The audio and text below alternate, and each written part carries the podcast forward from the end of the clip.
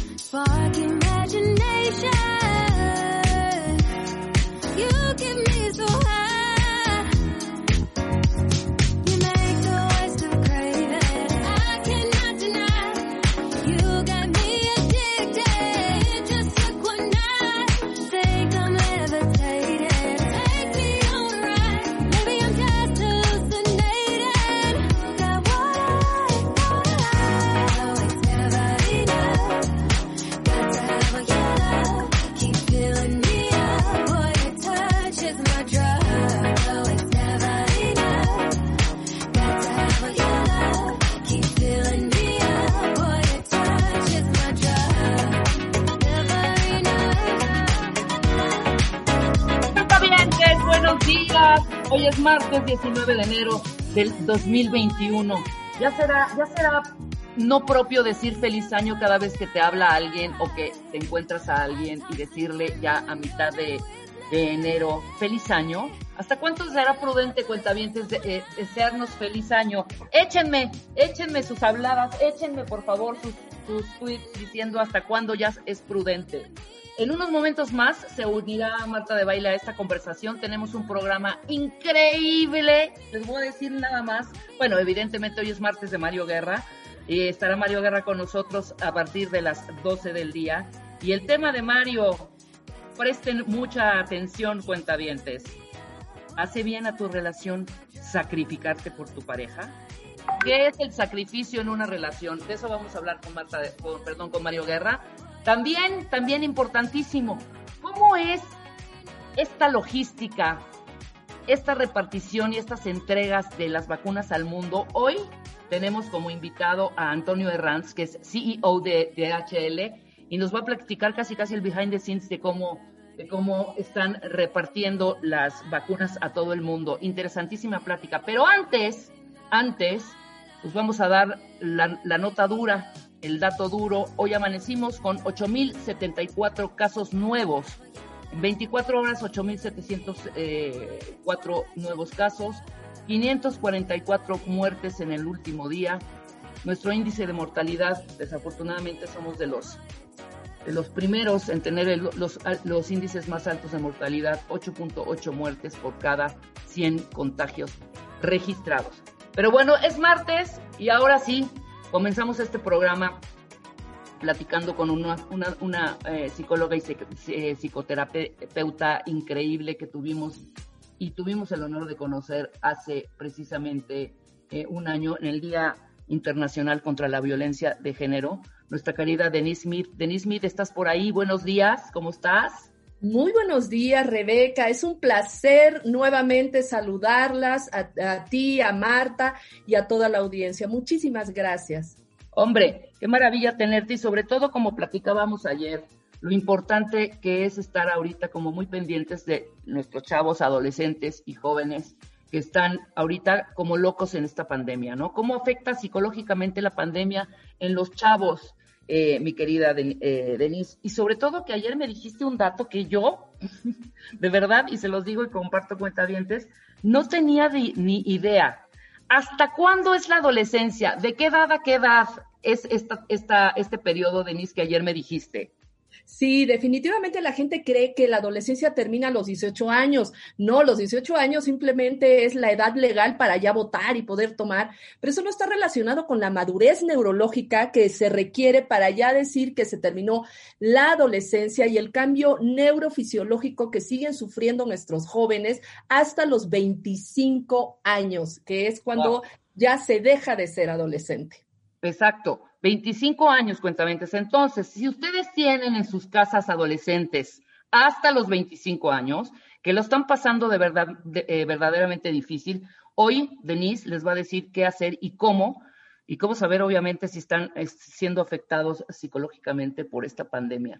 Danos un escenario, cómo, cómo, cómo estamos eh, viviendo, cómo están viviendo los, los adolescentes ahorita en las casas encerrados con la pandemia, porque déjame decirte algo, Denise.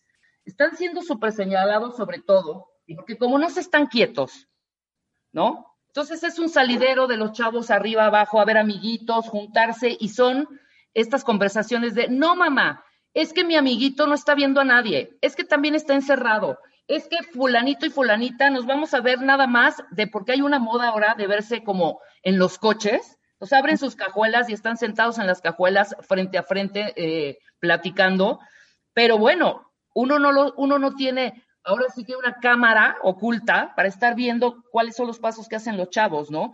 Entonces salen, están conviviendo con otras personas, regresan a sus casas y es un contagiadero a sus papás y a sus abuelos impresionantes, Denise. Entonces esta parte también los tiene como bast- está el, el- la mira ahorita en ellos, ¿no? Porque están siendo verdaderamente un foco importante de contagios en sus casas, sobre todo hacia los adultos mayores.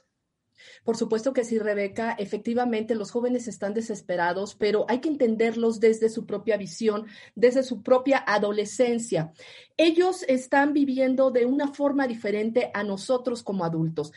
Ellos, al no ser una, un grupo de, de riesgo en cuanto a salud física, están eh, desesperados porque no solo no están siendo comprendidos, sino además son los que más se les ha alterado su, su forma de vida.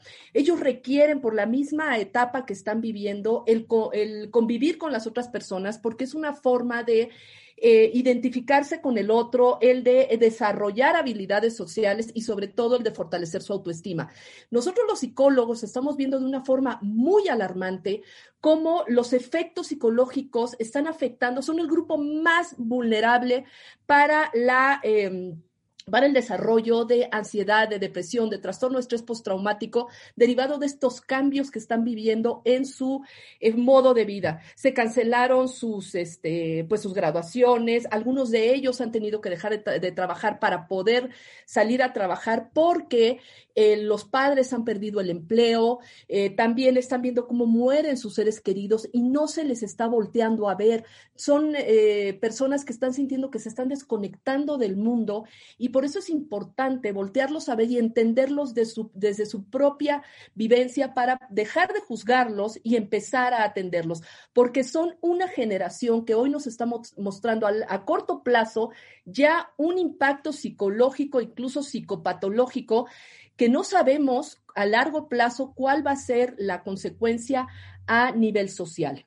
Claro, no, y sobre todo, siento que somos bastante, los adultos sobre todo, junto, eh, al, tener este punto de vista de los chavos, como que no pelamos tanto, Denise, como que es un rollo de, ay, bueno, no tuvo la fiesta de graduación, no va a pasar nada, ¿no? Aquí en la casa eh, lo felicitamos, hacemos un brindis, eh, nosotros cuatro, si son una familia pequeña, ya sabes, el hermano, la hermana y los papás, eh, o los viajes estos de estudios, cuando que, tienen evidentemente después de, terminar su, su preparatoria o la universidad, que hacen estos viajes en conjunto con los chavos, los campeonatos de deportes también que se perdieron muchísimo, que uno no le ve esa importancia en el chavo y el chavo sí lo está viviendo bastante, eh, o sea, para ellos sí es verdaderamente importante, ¿no?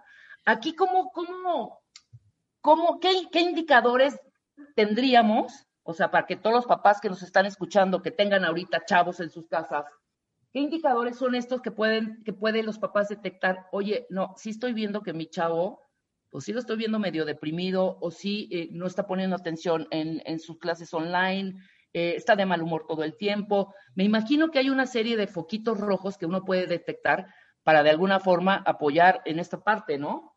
Def- definitivamente sí, pero primero que nada nosotros como padres debemos de tener la sensibilidad de entender que lo que nosotros minimizamos, de, ay, bueno, ya no pasa nada, es tu, una graduación más, para ellos es lo importante, es lo que hoy representa un gran punto de, eh, digamos que de interés en su vida, el estar con sus amigos, el estar con el otro, es necesario para los jóvenes, aunado a toda esta vorágine de, de hormonas y todos los cambios que están viviendo, es necesario que primero nosotros no nos burlemos de lo que están, eh, de lo que está, eh, de lo que están viviendo, cómo lo están viviendo y darle la importancia que ellos necesitan.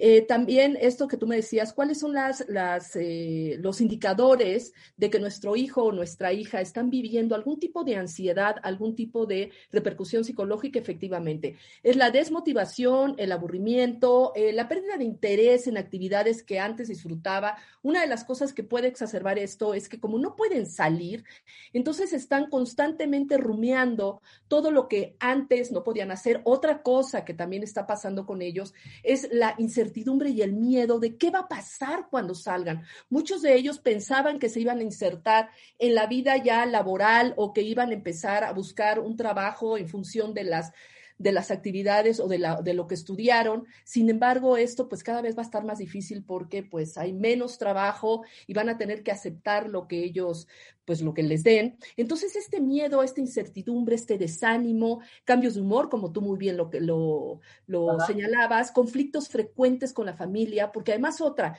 se refugian en la computadora, se refugian en las tecnologías y esto también puede representar que empieza a cambiar su estado de ánimo, crisis de angustia o de ansiedad, que empiecen a, a llorar por todo también, no minimizarlo, por favor, desesperanza, baja confianza, eh, desconfianza generalizada. Esto significa que pues no confían en nadie, ya sienten que el mundo se acabó, alejamiento de las relaciones personales, en la familia, que ya no quieran, se encierran en su cuarto, cambios de patrones alimenticios, que estén comiendo muchísimo o que dejen de comer, que no puedan dormir bien, que tengan pesadillas, problemas de memoria, despreocupación en la apariencia física, en la higiene, que estén todo el día tirados en su cama, que no quieran levantarse, que sean las 12 del día y apenas estén levantándose de mal humor, aumento en comportamientos de riesgo, en consumo de drogas, en alcohol, en todas las adicciones, incluyendo inc- este, las, eh, la computadora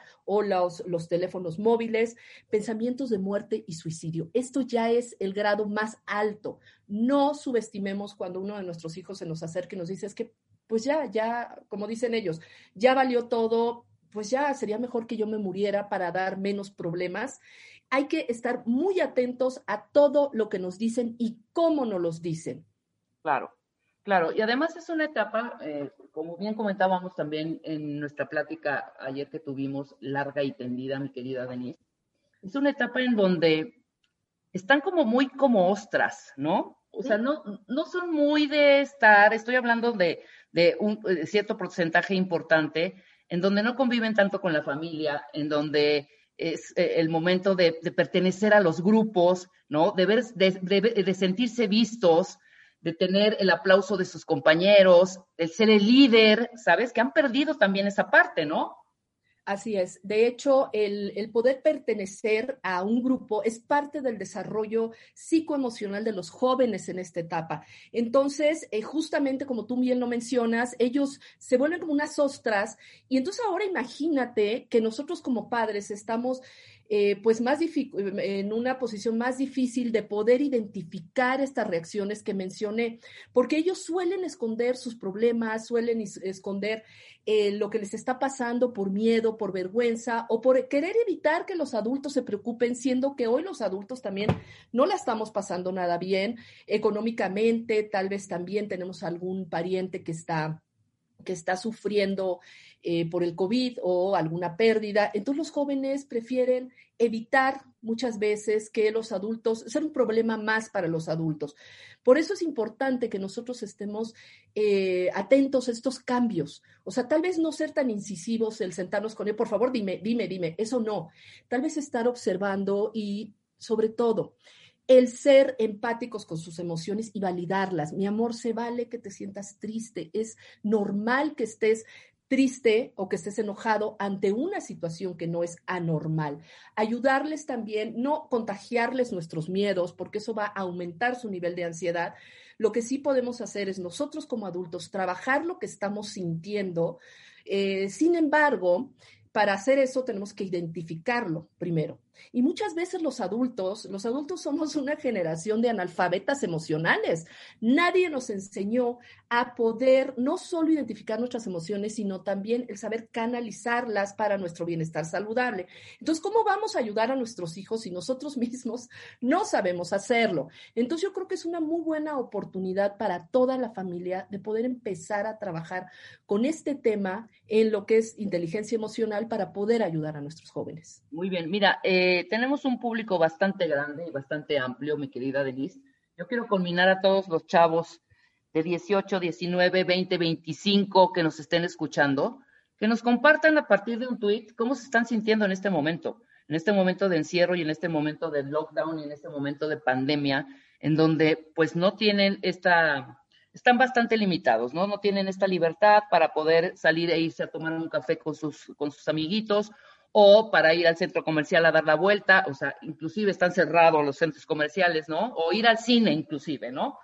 Y también a los papás, los papás que tengan ahorita adolescentes en sus casas, cómo lo están pasando con sus chamacos. ¿Te parece? Vamos a ir leyendo algunas, algunas, eh, algunos comentarios y vamos resolviendo en el camino, pero escriban cuentavientes eh, de 18 a 25 y los papás que nos compartan su experiencia ahorita como lo están viviendo.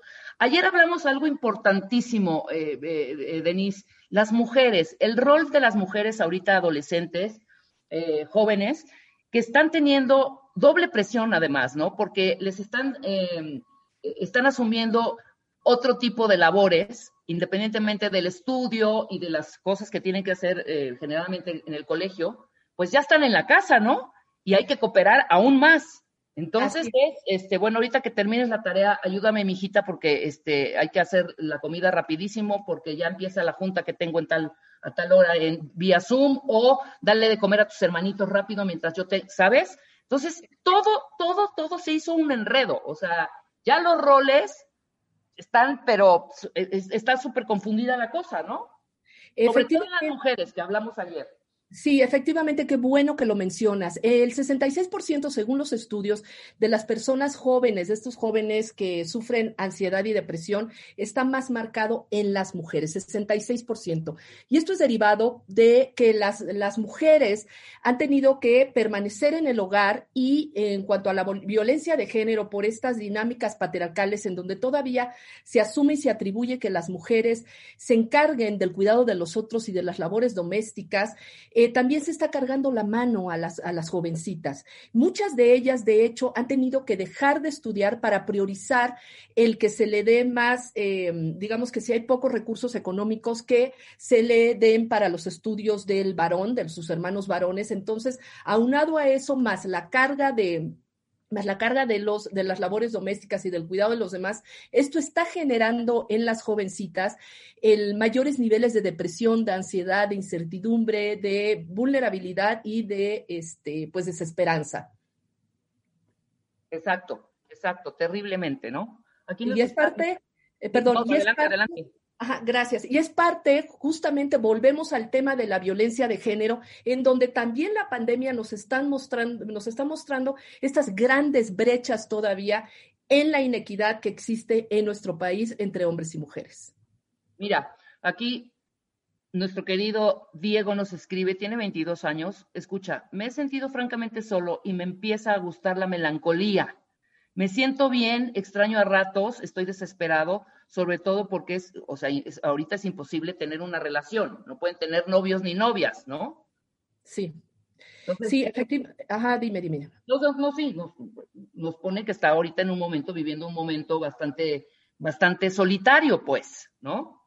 Mira, hay que entender que hay jóvenes que tienen mejores recursos de afrontamiento y otros no. O sea, esto no es una generalidad.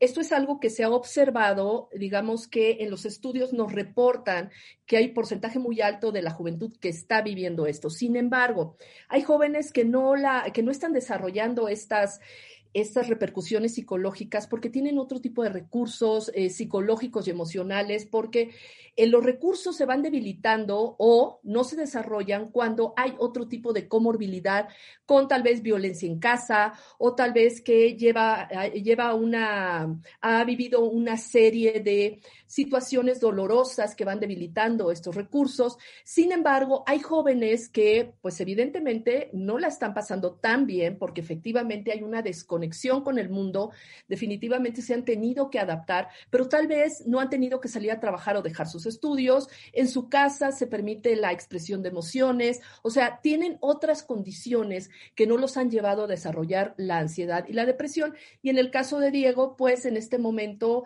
eh, seguramente él ha de aceptar que esta condición es este, temporal, porque eso también hay que recalcarle a los jóvenes, esto es temporal esto va a pasar finalmente, vamos a poder regresar y salir, aunque ellos lo ven al, eh, como en un, en un este, túnel del tiempo que cada vez se alarga más. Sin embargo, hay muchos jóvenes que están pudiendo lidiar con esta condición por sus recursos de afrontamiento.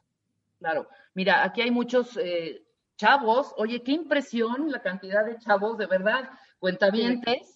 Eh, de 22, 23, 24 años. Mira, aquí Pitch nos dice, tengo 23 años y siento que la juventud y las cosas que tienes o puedes hacer a los 20 se me van a pasar. Esto crea una gran an- angustia y frustración, eh, Denise. Por supuesto que sí, ellos sienten que el tiempo se termina, que ya no hay más, que el año que van a tener que pasar todavía, no, el año o los años, ellos sienten que el mundo se está terminando y que todas esas oportunidades con las que habían soñado van a, pues se van a perder.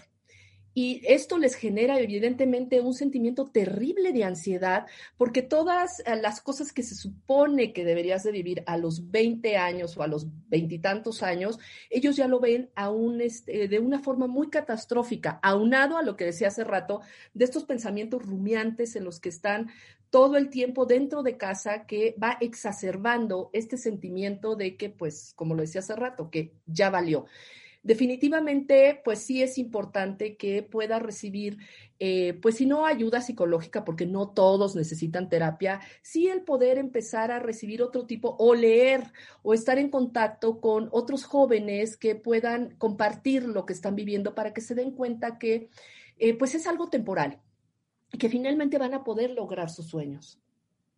Ahora, algo que es importante y para que lo entiendan los papás.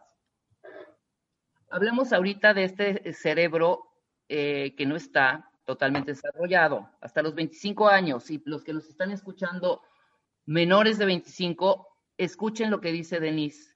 El desarrollo del cerebro no está completamente formado sino hasta después de los 25. Todavía el córtex prefrontal está bastante, bastante tiernito, ¿no? Las tomas de decisiones no son las correctas, no ven objetividad.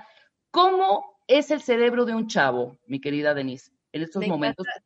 Para que lo Es- entendamos, ¿cómo ven, Claro. por ejemplo, esta pandemia? ¿Cómo ven esta crisis? ¿Cómo, cómo la asumen? Porque yo te puedo asegurar que si yo estuviera viviendo a mis 20, yo soy Superman, ¿eh? A mí no me da el bicho. Yo sí voy a ver a mis amigos. Yo hubiera sido de esa personalidad. Y yo también, porque yo era una persona súper rebelde, como seguramente tú también, y muchos Claro. de los jóvenes de hoy. Justamente por eso están llevando a cabo actividades de alto riesgo o de riesgo, exponiéndose con la eh, finalidad de pasarla bien y tener esta conexión que se requiere a esta edad. Es necesario para identificarse con el otro. Muchos padres es necesario que entiendan que como parte del desarrollo psicoemocional de los jóvenes se requiere esta convivencia. No se puede, sí, claro, no se puede, pero también entender estos jóvenes que salen, ¿sí? Hay que, hay que, este, pues tratar de que no lo hagan, entenderlos justamente porque el cerebro, al no, sí hay conexión con la parte prefrontal, que es donde se encuentra la, este, el control de impulsos, pero está todavía no está al 100% de, eh, digamos que madura. Claro. De esta manera, lo que tienen ellos es que se dejan llevar más por el sistema límbico. ¿Qué es el sistema límbico? El sistema límbico es donde se encuentran todas las emociones, donde se encuentra el placer, es el cerebro emocional. Entonces, ellos se dejan llevar más por esta parte que necesitan también para su bienestar emocional y psicológico saludable, pero al no estar todavía desarrollada la parte prefrontal, eh, en su totalidad, la parte prefrontal, entonces es por eso que llevan estas conductas de, de- de riesgo que nosotros las censuramos, que nosotros decimos es que es el colmo, como no es posible que estén llevando a cabo este tipo de acciones, que no piensan. Pues más que censurarlos, hay que tratar de entenderlos y guiarlos.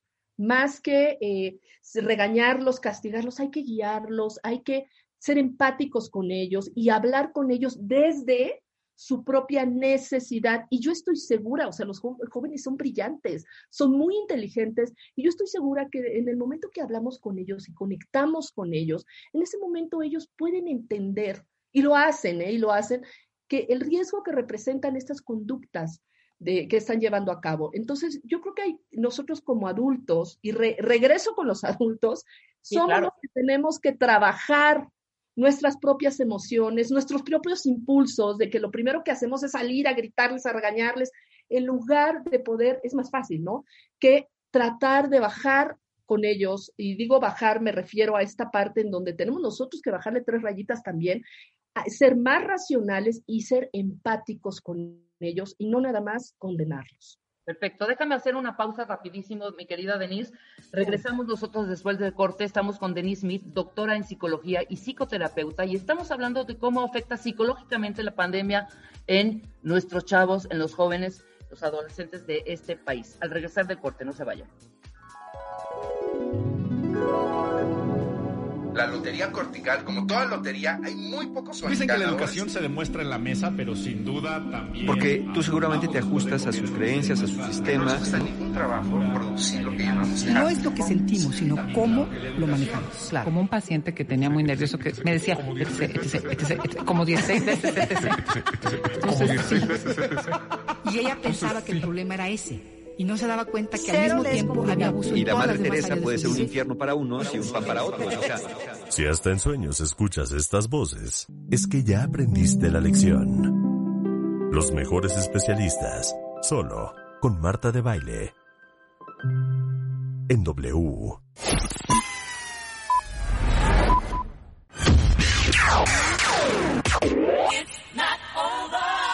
Escuchas a Marta de Baile por W Radio 96.9.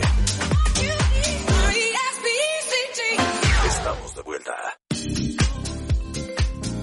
10 de la mañana con 32 minutos. Qué increíble, cuentavientes. No sabes la cantidad de cuentavientes jóvenes que nos escuchan y que ahorita están súper pendientes a la plática que tenemos con Denise Smith, que es doctora en psicología y psicoterapeuta, perito en psicología forense, activista investigadora y docente en INA- INACIPE.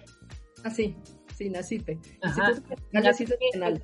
Exacto, especialista en violencia de género y violencia sexual eh, contra mujeres, niños y niñas y adolescentes, y eres presidente de la Fundación Renacer y actualmente eh, te encuentras en el eh, doctorado de neuroderecho y psicopatología forense.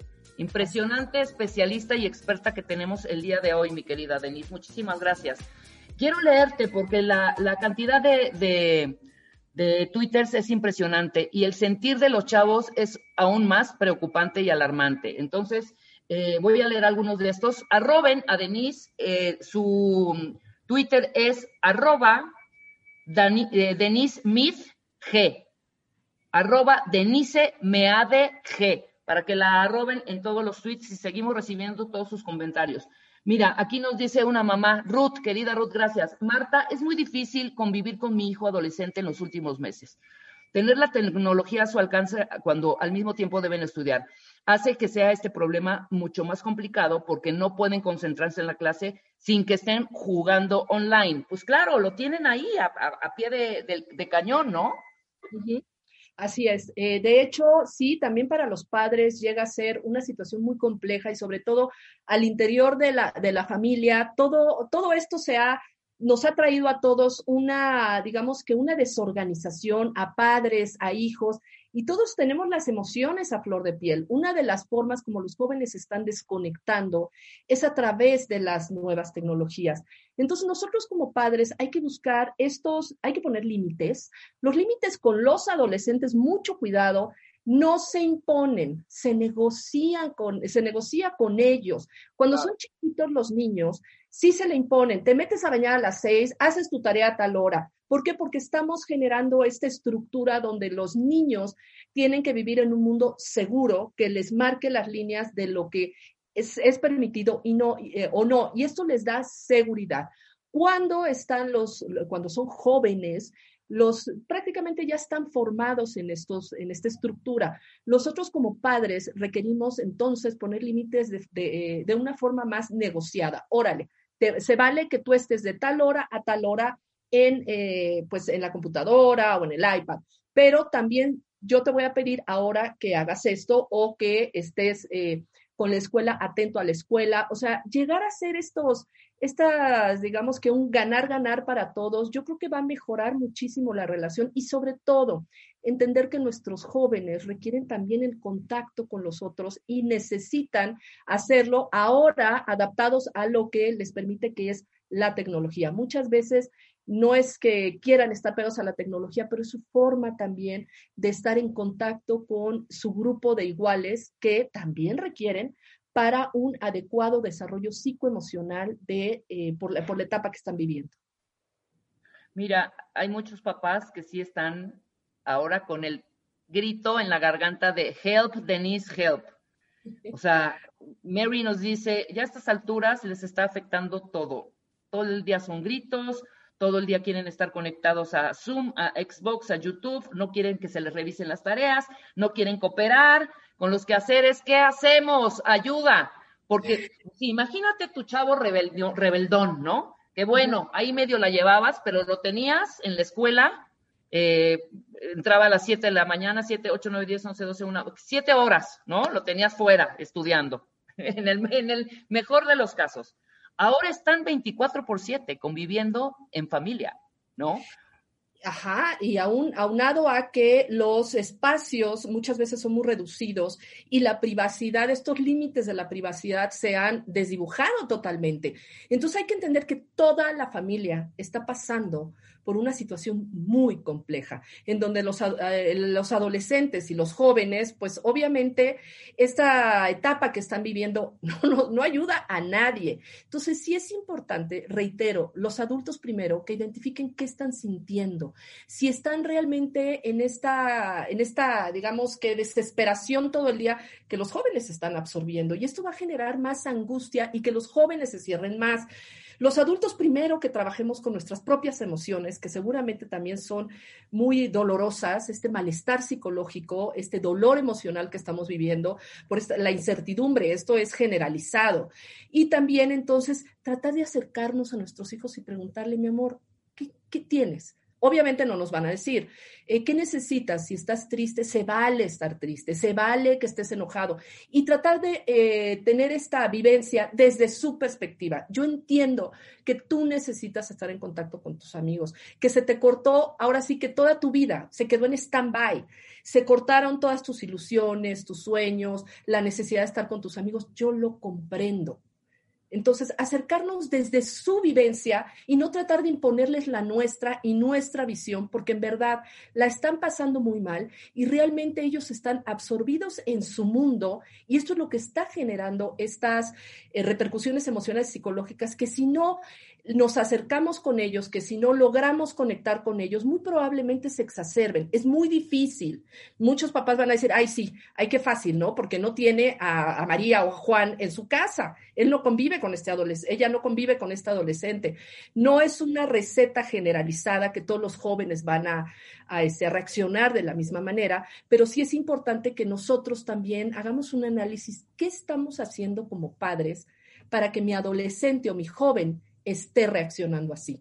Muchas veces los padres me, me, este, me, comentan, perdóname, yo no estoy haciendo nada, yo nada más le digo que haga sus tareas. Estamos en una, en una dinámica del adultismo, en donde como adultos queremos imponer lo que consideramos que debe ser y muchas veces no nos acercamos a las necesidades de nuestro propio adolescente desde la visión de nuestro propio adolescente. Y yo creo que es empezar a bajar esa, digamos que, eh, empezar a ver a nuestro adolescente o a nuestro joven ya como un adulto en formación, ya como un adulto que necesita ser considerado y no nada más que se le imponga ciertas eh, dinámicas o ciertas reglas. Claro. Eh, Aquí te Yastea nos dice, tiene 16 años, chiquita. Tengo 16 y me siento fatal, Denis. No sé, me siento con muchas inseguridades, no dejo de pensar en cosas que no me hacen bien. Literal, yo solita me hago deprimirme. A ver, ahorita antes de que responda Denise a, a esta contraviente, yo sí quiero, todos los chavos que nos están escuchando, recomendarles, como lo acabas de decir muy bien, acérquense a sus papás y díganle lo que están sintiendo, sin pena, sin vergüenza. ¿Sí me explico? Es momento de hacer, obviamente, de ejercer la empatía de ambos lados, del adulto y del adolescente. Es una cooperación en conjunto. Si no, esto, este barco se va a hundir. Hay que estar sumamente comunicados. O sea, estoy viendo cada vez más mensajes que ahorita podrás tú también leer en tu Twitter, Denise, porque te están arrobando. ¿Cómo están de desesperados, ansiosos, frustrados y muy, muy, muy deprimidos, no? Ahora, yo invito también a los papás que nos están escuchando que saltemos a la parte también digital de nuestros hijos, ¿eh? No sabes qué divertido es y aprendemos con ellos, porque ahorita lo traen, pero acá, mira, yo no tengo adolescentes, pero tengo sobrinas un poco más pequeñas, una de nueve y una de, do, de once, de doce, preadolescente. No sabes la maravilla de cosas en la red que me han enseñado, desde armar casitas en un programa que se llama Minecraft, un jueguito de Xbox, hasta jugar esta cosita que está muy de moda en familia, que se llama Among Us, ¿no? Busquen también estos, estos, estos, ahorita no se puede salir a la calle, ni convivir en familia, ni ir a comer a un restaurante. Bueno, ya abrieron algunos restaurantes en terrazas, pero para bastantes, bastantes personas es muy complicado, ¿no?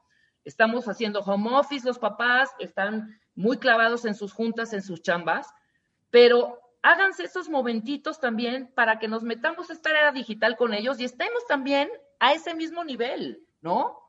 Dijiste algo clave, Generalmente eh, eh, doy conferencia mucho también de la relación que puede, más bien de los peligros que hay en Internet para las para los niños y para los adolescentes, en donde es un mundo totalmente desconocido. Es como dejar a nuestros hijos en la calle, literal, pero es en la calle, en la, en la, red virtual, en donde puede haber una cantidad de riesgos allá adentro. Entonces, ¿qué haríamos con nuestros hijos? Dejarlos ir solos al parque desde chiquitos sin saber los riesgos. ¿Qué hacemos? Salimos al parque a cuidarlos. Lo claro. mismo en la en la red, eh, en, la, en, la, en, el mundo virtual. Es padre, tú lo dijiste, este World of Warcraft o el, el Minecraft o todos estos mundos.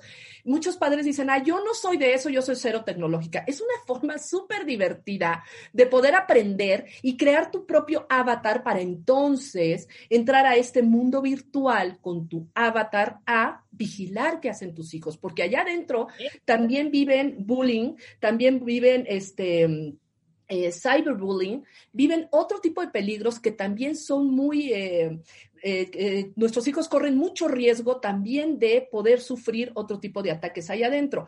Pero, por ejemplo, voy a regresar al caso de esta chiquita. Tú decías que se acerquen a sus padres. A veces los padres no estamos receptivos porque también estamos abrumados por nuestras propias emociones, por toda esta situación tan terrible que estamos viviendo. Acérquense a su persona favorita, algo que les decimos nosotros, o a su adulto favorito, un abuelo, una tía, por ejemplo, tú que hablas de tus sobrinas, que tus sobrinas puedan tener esta libertad y esta posibilidad de acercarse a ti porque sus papás en este momento no están receptivos, o sea, no, que busquen a alguien cómo poder acercarse. Ahora voy a hablar de lo que está sintiendo esta chiquita que nos habla de 16 años, que nos escribe, en donde efectivamente ya tiene toda la razón. Nuestros pensamientos nos van, como pensamos, sentimos. Y esta combinación de pensamiento con, eh, con este, emoción nos va a llevar a actuar de cierta manera o de otra. Si nosotros logramos parar nuestros, nuestros pensamientos negativos, le llamamos nosotros alto cognitivo, podemos empezar entonces a, eh, a parar esas sensaciones desagradables. Sin embargo, esto no es fácil porque caemos en una dinámica ya en donde activamos automáticamente los pensamientos. Lo que decía yo hace rato, esta rumiación negativa. Esto, si no se logra parar, y en verdad, a veces no no es posible por más que, que hacen, porque todo, abren, un, abren una noticia, ya está esta situación, abren otra cosa, platican con alguien y le, habla, le habla de puras cosas negativas. A veces no es fácil, pero sí se requiere atender, porque si no puede caer en niveles, en trastornos ansioso-depresivos de, de consideración. Entonces sí es importante que ella observe si ya no está pudiendo controlarlo, si ya esto le afecta en su vida, en su vida diaria, para que entonces sí pueda pedir ayuda, porque muy probablemente, como ella bien lo señala, el sufrimiento emocional que está teniendo muchas veces ya se convierte en algo insoportable y no es este y no se vale que esté sufriendo de esa manera. Lo que sí es importante también que se distraiga. Parte del ciclo de la de la depresión es que cada vez es como una bola de nieve, más pensamientos negativos, más sensaciones desagradables, empiezo a desprenderme del mundo, empiezo a ya no querer hacer cosas que antes me generaban placer, empiezo ya también a no querer ver a las personas que antes veía. Y esto nos va suma, nos va este digamos que deteriorando nuestro nivel emocional y psicológico y también nuestro nivel de eh, producción de de, ¿cómo se llama? Ay, esta, perdón, los químicos del cerebro, en donde estos a su vez van... ¿Endorfina, oxitocina o cuál? Exactamente, de, tiene, ay, ¿cómo se llaman? Es que tienen un nombre, exactamente, Los de estos neurotransmisores, neurotransmisores que definitivamente van haciendo, gracias, haciendo un cambio en nuestro cerebro que probablemente hasta necesitemos de un químico para poder recuperarnos. Entonces, si ahorita ya, ya lo está identificando, que pida ayuda, por favor. Perfecto, ahí está. Ahorita les vamos a dar los datos. Eh, Hay mucha gente también que nos está pidiendo ayuda, que no tienen ahorita las posibilidades para tener en línea a un psicoterapeuta. Los vamos a ayudar, de verdad los vamos a ayudar con toda la red de expertos que tenemos y cuenten con eso. Ahorita nos vamos a dedicar a responder a cada uno que nos está solicitando esta ayuda para tener terapia en línea para sus chavos e inclusive para ellos mismos. A ver, es que también los papás, de verdad, entiendan chavos, cambió la dinámica totalmente. Si tú veías a tu papá, tu chavo de 15, 16, 17, a tu papá hasta las 7 de la noche y te daba muchísimo gusto, pues ahora no, no es lo mismo tener al papá encima las 24 horas. Aquí nos dice Lucía, a ver, ¿cómo hago entender a mi papá? Mi hermano tiene 19 años, Denise, y lo trata como de 6. Ya tiene una fuerte crisis de ansiedad, el hermanito de 19, y eh, eh, siento que tiene que ver muchísimo, muchísimo con mi papá. Sí, definitivamente esto es, esto es común. De expectativas de los papás que estamos eh, pues cargando sobre los hijos o les estamos exigiendo de más o les eh, este, los, los regañamos de más o les transmitimos prácticamente toda nuestra ansiedad porque déjame decirte Rebe que eh, por ejemplo el trastorno de estrés postraumático eh, que es una de las condiciones que también estamos viendo mucho en los jóvenes que es esta condición en donde ya es una condición traumática porque derivada de altos niveles de estrés. Cuando nosotros estamos en una condición de estrés crónico, desarrollamos eh, una condición de estrés normal, desarrollamos adrenalina y cortisol. Esto nos mantiene en una condición para poder dar respuesta ante la situación de peligro o ante la situación estresante. Sin embargo, cuando esto se considera crónico, o sea, que ya lleva mucho tiempo, entonces va a generar una condición traumática que deriva en un trastorno de estrés postraumático.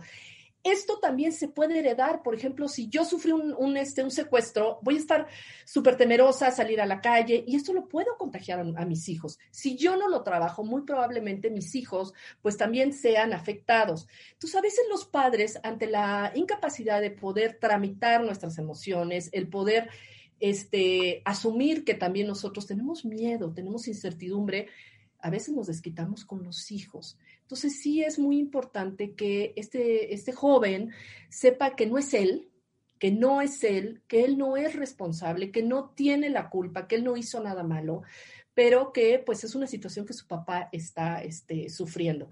Una vez que se para, muy probablemente puedan bajar sus niveles de ansiedad, pero muy probablemente por el nivel de ansiedad no pueda hacerlo. Y es cuando sí se requiere pedir ayuda.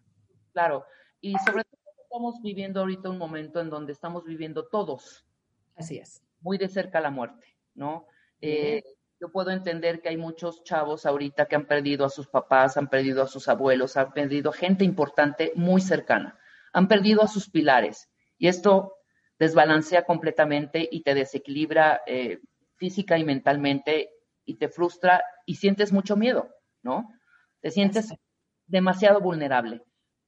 No, ¿Qué no puedes comentarle en, este- en estos momentos eh, a los chavos que han eh, sufrido estas pérdidas y una manera de recuperarse eh, eh, efectiva, porque hemos dicho aquí muchísimas veces eh, cómo ejercer el, músculo de, la, de la resiliencia y poder afrontar este, estes- estos momentos de crisis, ¿no? Y más ahorita, en los chavos, ¿no? En los chavos que están viviéndolo más de cerca y que son aún más frágiles que nosotros. O sea, si, si, si, si nos rompemos nosotros, los que llevamos de la mano eh, a la familia, eh, estamos controlando de alguna manera eh, toda la parte y toda la comunicación familiar.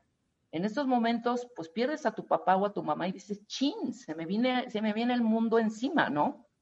Claro, aunado a que muchos de ellos por esta condición están teniendo que dejar otras cosas como es estudiar para poder sacar a la familia. O sea, realmente el mundo de los jóvenes se ha, vi- se ha visto totalmente desestructurado. Estamos hablando de duelo, estamos hablando de, una, de pérdidas y suponiendo que no solo tal vez no han perdido a un ser querido o lo han visto muy de cerca, ellos han vivido muchos duelos, muchos duelos en relación con sus estudios, con su estilo de vida, con la convivencia con sus amigos. Tal vez a uno le impacte más la muerte de alguien o de la misma manera la pérdida de, su de sus estudios. O sea, el hablar de pérdidas de seres queridos o de pues cosas que representaban eh, pues eh, digamos que cosas muy importantes para ellos, requiere justamente de pasar por un periodo en donde ellos eh, necesitan primero que nada darse el tiempo para poder identificar qué están sintiendo, sacarlo, llorarlo, enojarse, sufrirlo, para posteriormente entrar en este proceso de recuperación. El hecho de guardárselo, el hecho de decir yo soy fuerte, tengo que ser fuerte, tengo que ser fuerte, no sirve de nada y muy probablemente los lleve a un, pro- a un problema eh, mayor de salud mental. El permitirse esta, este desahogo, el permitirse reconocer que les duele y que están sufriendo es parte de, digamos que es la primera etapa para poder salir adelante, para posteriormente empezar a sentir ya este consuelo y finalmente después de mucho tiempo, digamos que unos seis meses, ocho meses, empieza ya la aceptación y desgraciadamente pues podrán seguir habiendo más pérdidas. Entonces, el poder seguir desahogando todas sus emociones, eso es lo más, lo más importante. Increíble. Eh, das talleres, das terapia, das. Compártenos tus datos porque la gente está ávida de que, Con lo, todo de que lo saquemos adelante. Y claro que los vamos a apoyar y como lo dije anteriormente, todas las personas que nos están escribiendo, tanto chavos como papás de los chavos, les vamos a dar eh, estos, eh, eh, la, facilidad para que tengan acceso a toda nuestra red de, expertos. ¿Tus datos, Denise? Con todo gusto. Yo doy terapia en línea ahorita en Zoom y también doy talleres y también terapia grupal. Eh, mi teléfono, donde pueden pedir datos en WhatsApp, 5544 0304 44 y con todo gusto ahí puedo atenderlos. Obviamente posteriormente ya es la terapia en línea, talleres también, talleres para que los chavos puedan, eh, bueno, ahorita es un poco complejo, podríamos este, adecuarlo a las redes, talleres sobre lo que es, tú lo mencionaste y es algo importantísimo en esta época, la resiliencia. ¿Qué Claro. es resiliencia y cómo podernos nosotros volver personas resilientes? Porque afortunadamente adultos, ahora les voy a decir a los adultos, esto, esto no es algo que eh, eh, tiene que ver con la niñez o la juventud. Las, eh, las capacidades resilientes se pueden adquirir incluso en los, no sé, en los 90, en los 80 años. En cualquier edad nosotros podemos desarrollar estas capacidades y aprender a eh, salir bien, eh, bien, ¿cómo se dice? Bien librados de cualquier experiencia dolorosa. Maravilloso. Me encanta. Yo te agradezco profundamente que hayas estado con nosotros. Hay muchísimos, muchísimos tweets, ya te están arrobando y tengan eh, por seguro que Denise los va a leer y les va a responder en el transcurso de la tarde. Claro que sí, cómo no, claro que sí. Te agradezco mucho, Denise. Gran tema. Preparemos los siguientes, ¿no? Para dentro de dos, tres semanas. Como siempre es un placer estar contigo, con Marta, con toda la audiencia. Para mí es eh, maravilloso el poder aportar y que la gente pueda tener estos conocimientos que le van a ayudar mucho para su vida. En verdad, muchísimas gracias y estoy a la orden. Maravilloso. Arroba Denise Meade G. Ese es el tweet de Denise Smith. Nosotros hacemos una pausa, cuentavientes, al regresar toda la logística, absolutamente todo, cómo llega hasta el, el más recóndito lugar del mundo, las vacunas de COVID, al regresar con el CEO de DHL. No se vaya.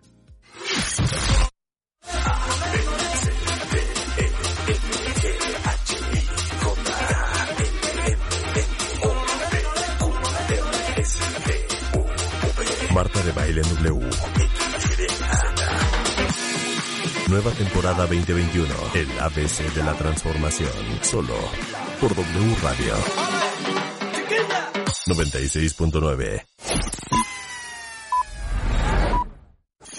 Marta de Baile. Solo por W Radio. 96.9. Estamos donde estés. Eh, buenos días, cuentavientes. Qué bueno que siguen con nosotros. Son las 11.06 de la mañana. Y este, no saben qué espectáculo de información les voy a dar ahorita. Creo que es de las cosas más impresionantes que yo he visto. De las compañías con una de las maquinarias de logística más robustas que he conocido. Y ahora eh, por dos razones quería tener esta conversación y ahorita les digo por qué y con quién y de qué. Pero ahora que todos estamos muy expectantes con el tema de las vacunas, de las llegadas de las vacunas a México y aparte, simultáneamente, por el encierro en casa, estamos sin parar comprando online en diferentes plataformas, se me ocurrió que era una muy buena idea hablar con Antonio Aranz, él es CEO de DHL Express en México.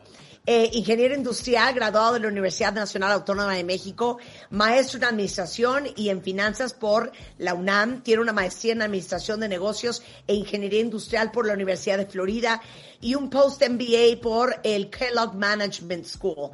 Qué orgullo y qué honor que estés con nosotros, Antonio, porque por dos razones. Una, porque todos hemos visto en la tele esos aviones de DHL lleg- eh, llegando con las vacunas a México, uno. Y dos, yo recibo paquetes de DHL todos los días y sé que muchos de mis cuentes, cuentavientes también, justamente porque estamos comprando online sin parar.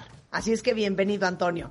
Muchísimas gracias, Marta. Un placer y un placer de tus radioescuchas. Y la verdad, estamos súper orgullosos de, estar en México. Eh, platicarte que en México somos más de 9.500 empleados. Somos la compañía número uno de Best Place to Work en México.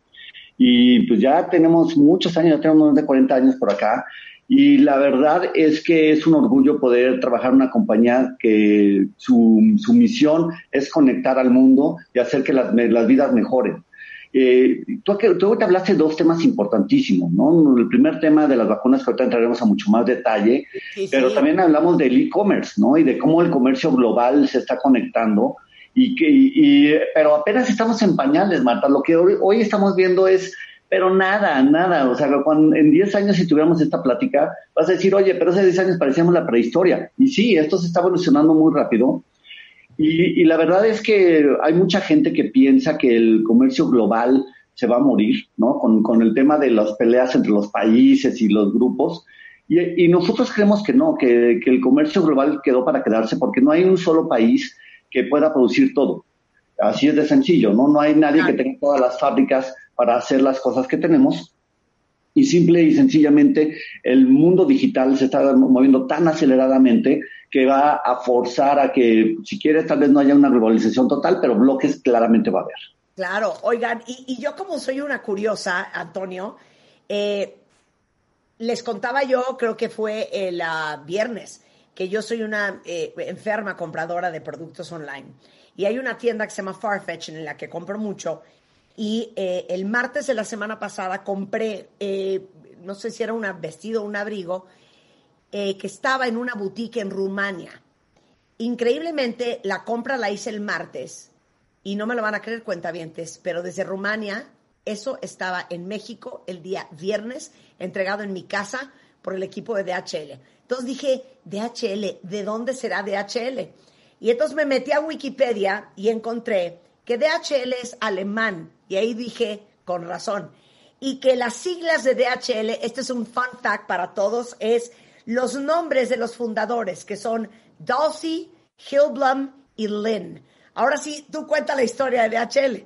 A ver, déjame contarte que los tres fundadores fueron unos pioneros y vaqueros, ¿no? Los tres eran americanos y eh, verdaderamente eran súper creativos porque ellos estaban en San Francisco y encontraron que los barcos que iban de San Francisco a Hawái se quedaban atorados en Hawái varios días porque el Bill of Lading, que es como tú liberas un barco, tienes que llevarlo físicamente. Ah, Y entonces decían, oye, en lo que llega el correo, pagan una cantidad de dinero enorme de demoras porque el barco está ahí parado esperando un papel. Entonces se les ocurrió subirse a un avión y llevar el papel a Hawái, de San Francisco a Hawái, y entonces con eso empezaron a liberar miles, miles de dólares. Y así empezó DHL, empezando a hacer un, lo que llamamos un courier a bordo, en el cual llevabas papeles, y luego resulta ser, eh, bueno, por eso los, déjame decirte, los escuchas cuando cuentan, cuentan, contamos esto, diciendo, no, inventes, no puede ser. Un tema todavía en los 60, porque esto fue en 1969, es los cheques se- en Estados Unidos se tenían que ir por diferente, en diferentes partes. Por ejemplo, si tenías un cheque de San Francisco y era un banco de Nueva York, los tenías que llevar físicamente a Nueva York o a Londres o a París o a Tokio para poderlos eh, liberar, que se para liberarlo, para que se pudiera cobrar. Y entonces se dieron cuenta que la siguiente industria que había, un potencial enorme, era la industria de los bancos. Porque si tú movías los, los, los documentos, los bancos podían y las personas podían cobrar más rápidamente esto.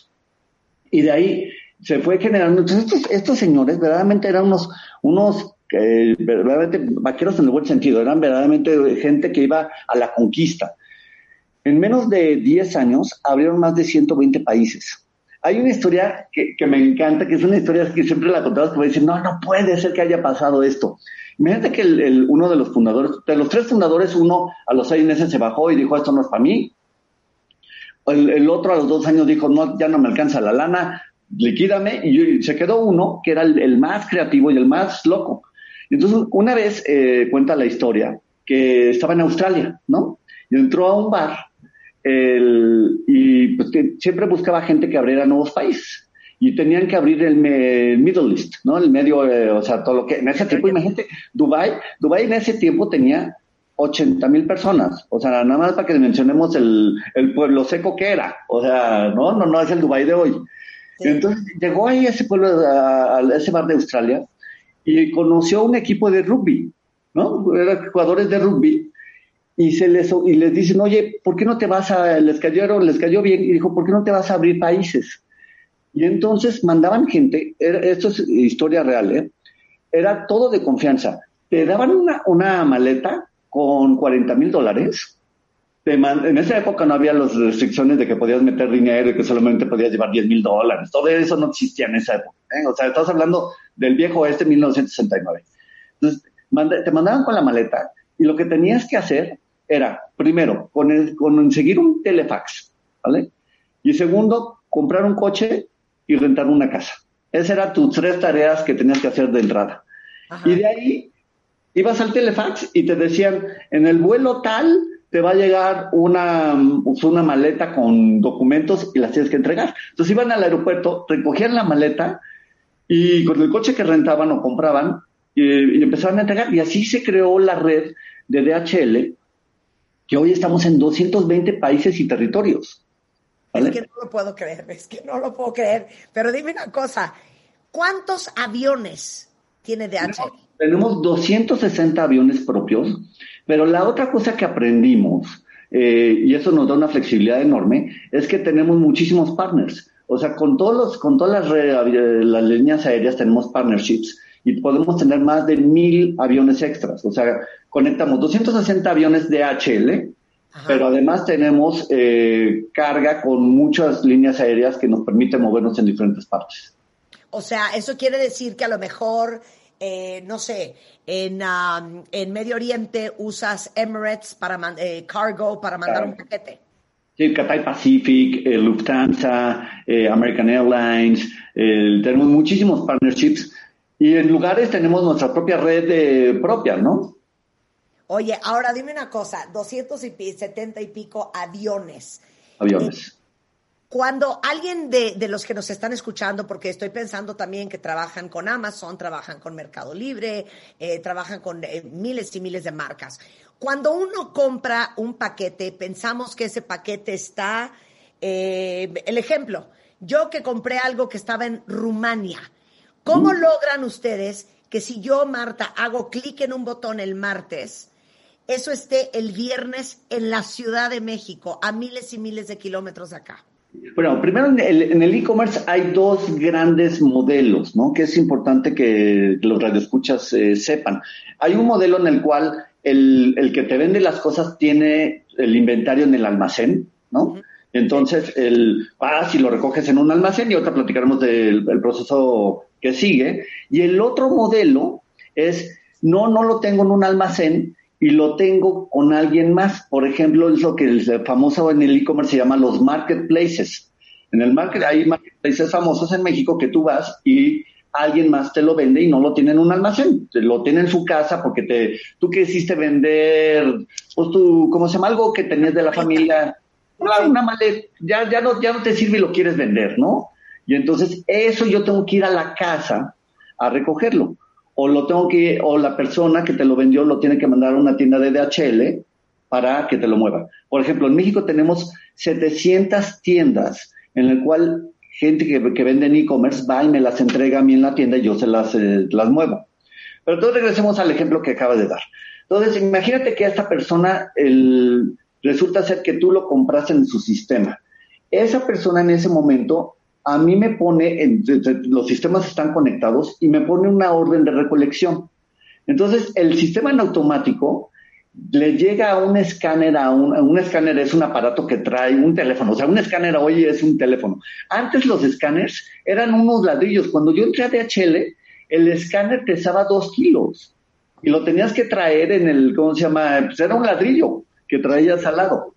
Y ahora pues, es un teléfono que tiene unas aplicaciones. Entonces le llega al, al, a, nuestro re- repartidor, le llega una orden que tiene que ir a recoger a cierta hora ese paquete. Entonces vas y lo recoges y, le- y en ese momento nosotros le decimos, ya lo recolecté.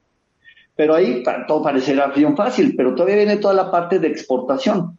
Entonces, todavía la parte de e-commerce tenemos que hacer los documentos de exportación y todo eso nadie lo ve. Eso todo, todo corre por detrás en los procesos. Claro. Y cada país tiene sus propias reglas de exportación. Entonces, hay que, hay que hacer ese proceso. Luego lo subes a un avión y entonces ahí se pone bien, bien entretenido. Porque en la noche se va de Rumania a Alemania a un gigantesco centro de distribución que tenemos en Leipzig, que es gigantesco, ¿eh? Esto es un... Nada más para que te Ciudad, una ciudad. El, la- el- la- la- el almacén, el almacén tiene 2.5 kilómetros de largo. No. El almacén. No, ¿Vale? no. Subes. O sea, hay, hay unas bandas automatizadas. Si tú te subes en una banda, o sea, si tú fueras un paquete, digamos que yo te pudiera subir en la banda y te llevo de un lado al otro, te tarda, te tardo dos minutos y medio en que llegues. No lo puedo creer. Vas, pero, va- pero rapidísimo va el paquete y entonces en automático se va cruzando esos paquetes. Ese centro de distribución puede manejar un millón de envíos en una noche de cruce de, de ahí. O sea, entonces, cualquier paquete que cualquiera de ustedes cuentavientes compre en Europa va a acabar en el centro de distribución de Alemania. O tenemos otro en Londres o tenemos uno en Madrid. Ah, ok, ok, perfecto. Muy O sea, bien. lo, que, lo que vas haciendo es como centros, como, como, como le llama- se llama en inglés hub, que es un hub, es un, es un centro de, de distribución que te permite conectar. Y entonces ya de Alemania, de ahí lo mandamos a Cincinnati, que es otro gran centro de distribución, que es el, el- el centro de distribución de Américas. Llega a Cincinnati y pasa lo mismo, se sortea y entonces llega al- a México y dice, bueno, a México. Entonces ahora viene, ¿a qué dirección vienes? Imagínate que tú estás en la Ciudad de México, entonces te lo mando en el vuelo de la Ciudad de México. Si vivieras en Querétaro, yo hago un vuelo a Querétaro. Si tienes un vuelo, un- tu dirección está en Guadalajara, llego a Guadalajara. Si yo tengo un vuelo a Monterrey, llego a Monterrey. Me va a decir, oye, ¿y qué pasa si yo vivo en Cancún? Ah, entonces ahí se pone todavía más interesante, porque llega a la Ciudad de México y luego lo transbordo en un avión de DHL, que tenemos aviones domésticos, tenemos seis aviones domésticos, y lo llevamos a Cancún. Y de Cancún va un carrito y te entrega. Todo eso parece súper sencillo, pero trae muchísimo poder tecnológico atrás. Y entonces lo, lo- que platicábamos de, oye, pero esto es para mí, para mí yo siempre digo que esto es como la prehistoria, porque cada vez va a haber más avances tecnológicos. Hoy lo que ya te estamos, estamos entendiendo en el mundo es que la gente, sobre todo la gente más joven de pues, los 20 y 30, tiene una satisfacción inmediata, quieren satisfacción inmediata y quieren saber qué está pasando. Entonces hemos trabajado mucho en sistemas para que tú puedas saber en dónde está tu paquete y también nos digas, oye, ¿sabes qué? Hoy no voy a estar en mi casa, mándamelo a la tienda o aguántamelo. ¿no? Y, y toda esa parte de satisfacción del cliente es el siguiente generación que está viniendo. Claro. Y luego la siguiente generación que va a venir, que México está difícil, pero ya, se- ya, ya está muy fuerte en, en Alemania y en Estados Unidos, es el manejo de drones y el, y el manejo de, de robots. ¿Cómo? O sea, tu siguiente, o sea, tú vas a ver dentro de 10 años, muchas de las entregas van a ser vía dron. ¡Wow! ¿Qué me estás hablando? O sea, ¡Guau! como arriba del jardín de mi casa. Sí, claro, o sea, el- Un paquete. Claro, ya ahorita ya en Alemania, por ejemplo, nosotros ya en Alemania, ahorita hay una isla que está mm, enfrente de, de Hamburgo y vamos, nosotros, esa isla tiene un ferry que va una vez al día. Pero entonces, pues qué flojera que las cosas nada más las puedas recibir una vez al día. Entonces lo que hacemos es con un dron, lo cruzamos y llevamos los paquetes a un, lo llamamos un pack station, se llama así, que es un locker, son unos lockers, deja el, el dron el paquete y, el, y en un sistema en automático te lo colocan en un locker y tú lo vas a recoger a la hora que quieres. O Y sea, ese- imagínate salir a regar al jardín y que digan, Rebeca, ya llegó el paquete, aquí está en el jardín. ¡Atrápalo, atrápalo! Pero es que, a ver, pero es que ese es el futuro en África y el futuro en muchos países pobres. Claro. Porque, ¿qué es lo que pasa? Si tú imagínate, vamos a pensar ahora África. Tú tienes que construir una carretera y cuesta 100 millones de dólares construir esa carretera. Nunca la vas a construir porque tienes para cubrir a ciertas poblaciones. Pero ¿qué pasa si con un grupo de drones tú le llevas las vacunas y tú les llevas las medicinas a esas poblaciones? Reduces gravemente el, el costo para que la gente mejore su Claro, claro. Oye, qué cosa más interesante, de verdad soy fan. Imagínense ustedes si, si este hub solo en Alemania puede manejar hasta un millón de paquetes. Imagínense cuántos paquetes maneja DHL simultáneamente al día a nivel mundial. ¿Tienen ese número? Tenemos, ¿quieres que se lo diga? Tenemos, en, en- ahorita, en, por ejemplo, en Navidad casi llegamos a 5 millones de paquetes Al día. al día, sí. Qué horror. Y luego uno llorando porque no encontraron tu paquete, pues es que no me sorprendería. Sí, y, y entonces Más bien también es un tienes que milagro tener- que llegue. y tienes que tener todos los sistemas atrás de servicio a clientes porque siempre puede haber problemas. Entonces lo importante es atender atrás eh, los sistemas de cómo, de, de- de problemáticas. Hay que resolver las- los problemas, ¿no? Claro, oye, toda la gente que se dedica a logística, que está escuchando el programa, me ponen aquí, Doris Leal desde Atlanta, yo que soy una apasionada de logística, no saben lo que estoy disfrutando esta conversación. Ah, qué bueno. Oigan, regresando del corte, eh, increíblemente la visión de DHL llegó a tal punto que en el mes de marzo sabían que vendría una vacuna y sabían que esa vacuna habría que distribuirse. Desde marzo se están preparando. ¿Cómo le están haciendo para distribuir no solamente en México, sino la vacuna a nivel mundial? Con todas las limitantes y todos los requisitos que eso implica por la temperatura, etcétera, etcétera. Regresando con el CEO de DHL hoy en W Radio, Antonio Aranz. No se vayan, ya volvemos. La lotería cortical, como toda lotería, hay muy pocos Dicen que la educación se demuestra en la mesa, pero sin duda también. Porque tú seguramente te ajustas a sus creencias, a sus No nos sistemas. cuesta ningún trabajo producir lo que llamamos No es lo que sentimos, sino cómo lo manejamos. Claro. Como un paciente que tenía muy nervioso, que me decía, como 16 veces, etc. Entonces, sí. Y ella pensaba que el problema era ese. Y no se daba cuenta que al mismo tiempo había abuso Y en la todas Madre Teresa puede de ser un infierno para unos y un pan para otros. Si hasta en sueños escuchas estas voces, es que ya aprendiste la lección. Los mejores especialistas, solo con Marta de Baile. En W. Marta de Baile, al aire, por W Radio 96.9. Estamos de vuelta. Estamos en W Radio a las 11.31 de la mañana, hablando, digamos que, del core de muchas de nuestras vidas eh, últimamente, que es el delivery, la entrega de paquetes o la entrega de una vacuna, como lo quieran ver. Y está con nosotros Antonio Aranz, CEO de DHL eh, Express en México, contándonos todo lo que implica que llegue o un par de zapatos a tu casa que compraste online o que llegue una vacuna como la vacuna de COVID. Oye, ¿no sabes qué interesada está toda la audiencia escuchándote hablar? Eh, Miguel Ángel dice, apasionante el tema de la logística de DHL. Oye, salieron muchos ingenieros aquí. Qué interesante plática. Yo trabajé cinco años en la división DHL Global Forwarding.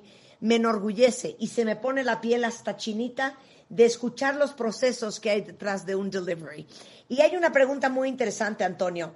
Eh, dice aquí Vivi, oye Marta, pregúntale al CEO de DHL, ¿cómo hacen las compañías para dar free shipping, entrega gratuita? ¿Salen los números? Por ejemplo, Amazon. Sí, es muy interesante. A ver, lo, lo que le, lo que platicábamos es que las nuevas generaciones quieren satisfacción inmediata, ¿no? Entonces, la pelea que están teniendo todas las compañías de e-commerce en el mundo es cómo ganarle a la otra compañía para que la persona lo reciba más rápido y entonces le gane, le gane la compra. Esa es el, el siguiente, la siguiente gran batalla en el e-commerce. Y entonces el- la batalla que están teniendo hoy es eh, no solamente en el free delivery, que ya es casi casi un, un item gratis que, que debe tener casi todas las compañías, pero el siguiente item que se tiene es en entrega en el mismo día. Entonces déjenme platicarles un poco qué, qué pasa. El free delivery, como lo están haciendo las compañías, eh, al principio es o lo subsidias, que le cuesta mucho dinero a la, a la compañía, lo subsidian a través de campañas de marketing o de una línea de, de logística, que es carísimo eso. La segunda que están haciendo, eh, y que ustedes tienen que tener cuidado, es eh, que también te pueden meter en el precio el, el Claro, free delivery. shipping, El claro. shipping ya está en tu precio. O sea, no es free delivery, ya te lo metieron ahí. Y la tercera que ya muchas compañías lo están haciendo es que dicen, por lo menos yo tengo que compensar el, costo del, envío, por lo tanto el free delivery te lo voy a dar a partir de cierta cantidad de dinero. Y entonces ellos dicen, bueno, si a mí me cuesta X cantidad de dinero mandarlo, yo te lo voy a dar si me compras más de 3 mil pesos de compra, porque 3 mil pesos yo sé que mi costo logístico es del 10%, por lo tanto salgo a tablas. Esa es la forma en la cual se lo manejan. Pero luego están las grandes, los, monstruos, los monstruos gigantescos que quieren ganar mercado y ellos lo que están haciendo es subsidiar el costo. Y entonces, ¿por qué? Porque hoy están en la bolsa de valores y la bolsa de valores lo que le interesa es el rubro de crecimiento más que el rubro de costo. Claro. Muchas de ellas pierden dinero a manos llenas. Y entonces dicen, sí, en algún día resolveré el problema, pero mientras yo voy, yo voy creciendo y creciendo. Y por eso también se vuelve, un, un- se vuelve bien difícil cuando tú te compites contra un monstruo como esos grandes. Lo que te termina pasando es, oye, yo, yo no puedo pagar, yo tengo que absorber el costo y ellos la- lo están subsidiando a través de la bolsa de valores. Y se vuelve bien, se vuelve bien difícil porque es, es Goliat contra David, ¿no? La, la pelea. Claro, no, qué interesante, qué interesante. Oye, ahora pasemos al tema del COVID. Decía yo antes del corte, Antonio, que eh, ustedes eh, desde marzo se dieron cuenta y ahora sí que tuvieron la visión de que eventualmente tendría que haber una vacuna y por ende habría que distribuir una vacuna a nivel mundial. Eso en marzo. Y fíjate que tenemos un CEO mundial que yo, me, enorgullezco mucho de, de- de que tener un líder así. Él es un doctor en neurociencia y muy, muy, muy culto y tiene todos los contactos de- del mundo para el, puesto que tiene. Y él empezó a, a darse cuenta y decir, espérame, ¿cómo yo como compañía puedo ayudar en este tema? Y lo que nos dimos cuenta es que la siguiente oleada era que iban a tener que eh, venir las vacunas. No sabíamos cuándo iban a venir, el- pero sabíamos que iba a venir un, un problemón. Y entonces el- nos juntamos con McKinsey. Para los que no saben de la audiencia, McKinsey es la consultoría más fregona que hay en el mundo. Perdón de las demás consultorías, pero bueno, es la más, digamos, es la más fresa, la más... eh, Pues de abolengo, de abolengo. la de Abolengo, ¿no? O sea, sí, sí, nos fuimos con la, con la de Abolengo eh, e hicimos un documento que le, es un, en- en- en el idioma de los académicos se llama un white paper. Un white paper es un documento donde tú explicas una problemática que va a haber. Y dijimos, nuestra responsabilidad como compañía es ir y explicarle a todos los gobiernos del mundo qué es lo que va a venir. Y en el white paper es, es in- interesantísimo. Déjame darte unas cifras para que entendamos la problemática del mundo, ¿vale? Hay que ponerle 10 mil millones de dosis al mundo. 10 mil millones de dosis. ¿Vale? Si somos entre 8 mil millones, en muchas vacunas tienen doble dosis, entonces nos lleva 10 mil, algunos no querrán ponérselas, pero en general sabemos hoy que hay que meterle 10 mil millones de dosis de vacunas. Para mover las 10 mil millones de dosis, significa que hay que mover 15 millones de cajas de vacunas, de, ca- de- de cajas como de 5 mil. ¿sí? Y para moverlo hay que hacer 15 mil vuelos, 747, 15 mil vuelos. ¿Vale? Entonces la, la logística se volvía gigantesca. Y si quieres verlo en otro dato para que, para que la gente entienda un poquito más, una pallet como las de, de los club stores, ¿no? Para no decir un nombre, 200 mil de esas. 200 mil pallets hay que mover en el mundo. Pero entonces luego la problemática todavía se pone más interesante, porque las vacunas no son todas iguales. Hay, nosotros las dividimos en dos tipos de vacunas. Las convencionales significa que tienen entre 2 y 8 grados centígrados que tienes que, que cuidarlas y las convencionales son las que nosotros nos cono- conocemos para la influenza, para pues, todas las que nos hemos puesto, ¿no? y viene las que llamamos astringentes. ¿Y por qué le pusimos el nombre astringente? Porque tiene muchos requerimientos. Y esas son las nuevas tecnologías de RNA, ¿vale? Que además déjenme contarles que ese es el futuro de las vacunas. O sea, el futuro de las vacunas vienen con RNA porque van a abrir todo un segmento de estudio y de avance tecnológico brutal. Y esas tienen que ir entre menos 70 a menos 80 grados centígrados. Entonces, hay que dividir los dos tipos de soluciones y luego viene la parte de, bueno, ¿cómo se distribuye a los países eso? Y hay tres tipos de formas de distribución. La primera es lo que nosotros le llamamos un embarque directo. Traes una pequeña caja y la embarcas directamente a donde la van a vacunar. El modelo es, ejemplo, México. Yo las- nosotros la movemos de un país, la traemos de volada, o sea, de volada significa de volada. O sea, en menos de 24 horas la traemos a México para que no se eche a perder y se, y se pone a vacunar. ¿no? El segundo modelo, que va a funcionar muy bien en Europa y en, en Estados Unidos, es el modelo de cruce de andén. Simplemente traes una pallet, lo mueves paletizado en un camión, llega a un punto y sacas diferentes pallets a diferentes partes. Para eso necesitas una red terrestre, ¿no? O sea, lo que quieres decir es que eh, vi- viene la vacuna eh, a Cincinnati y en ese hub lo distribuyen cuál va a Nueva York, cuáles van a Chicago, cuáles van a Los Ángeles, cuáles van a Miami. Exacto, vía terrestre, ¿no? O vía aérea también se puede hacer. Y luego la tercera es de almacenamiento, en el cual tú ya eh, la produces y la almacenas en una bodega refrigerada, ¿no? Ese es el caso de algunas de las que vamos a comprar en México, también van a ir de- en, ese, en ese modelo.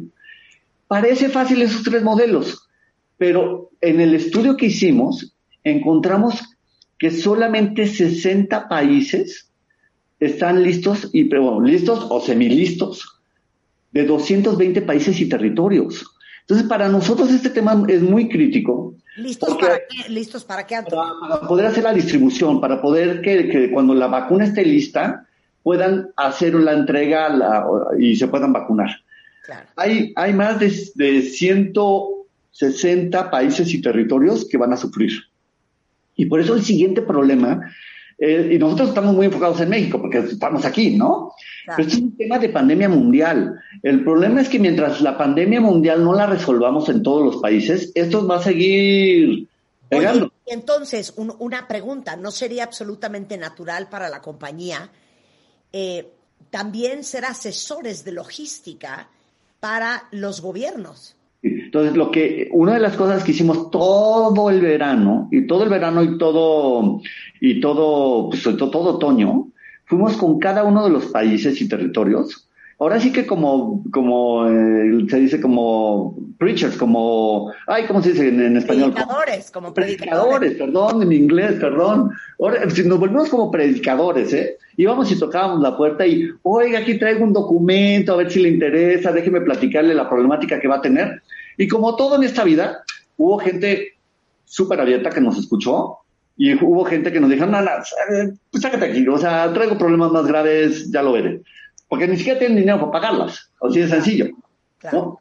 Y, y están dependiendo más que la ONU pueda entrar, y entonces tú por eso estás viendo cada vez más, y, y cada vez más importante que la OMS y la ONU están diciendo, este es un problema que tenemos que ayudar a, a- a muchos países que no pueden resolverlo, ¿no?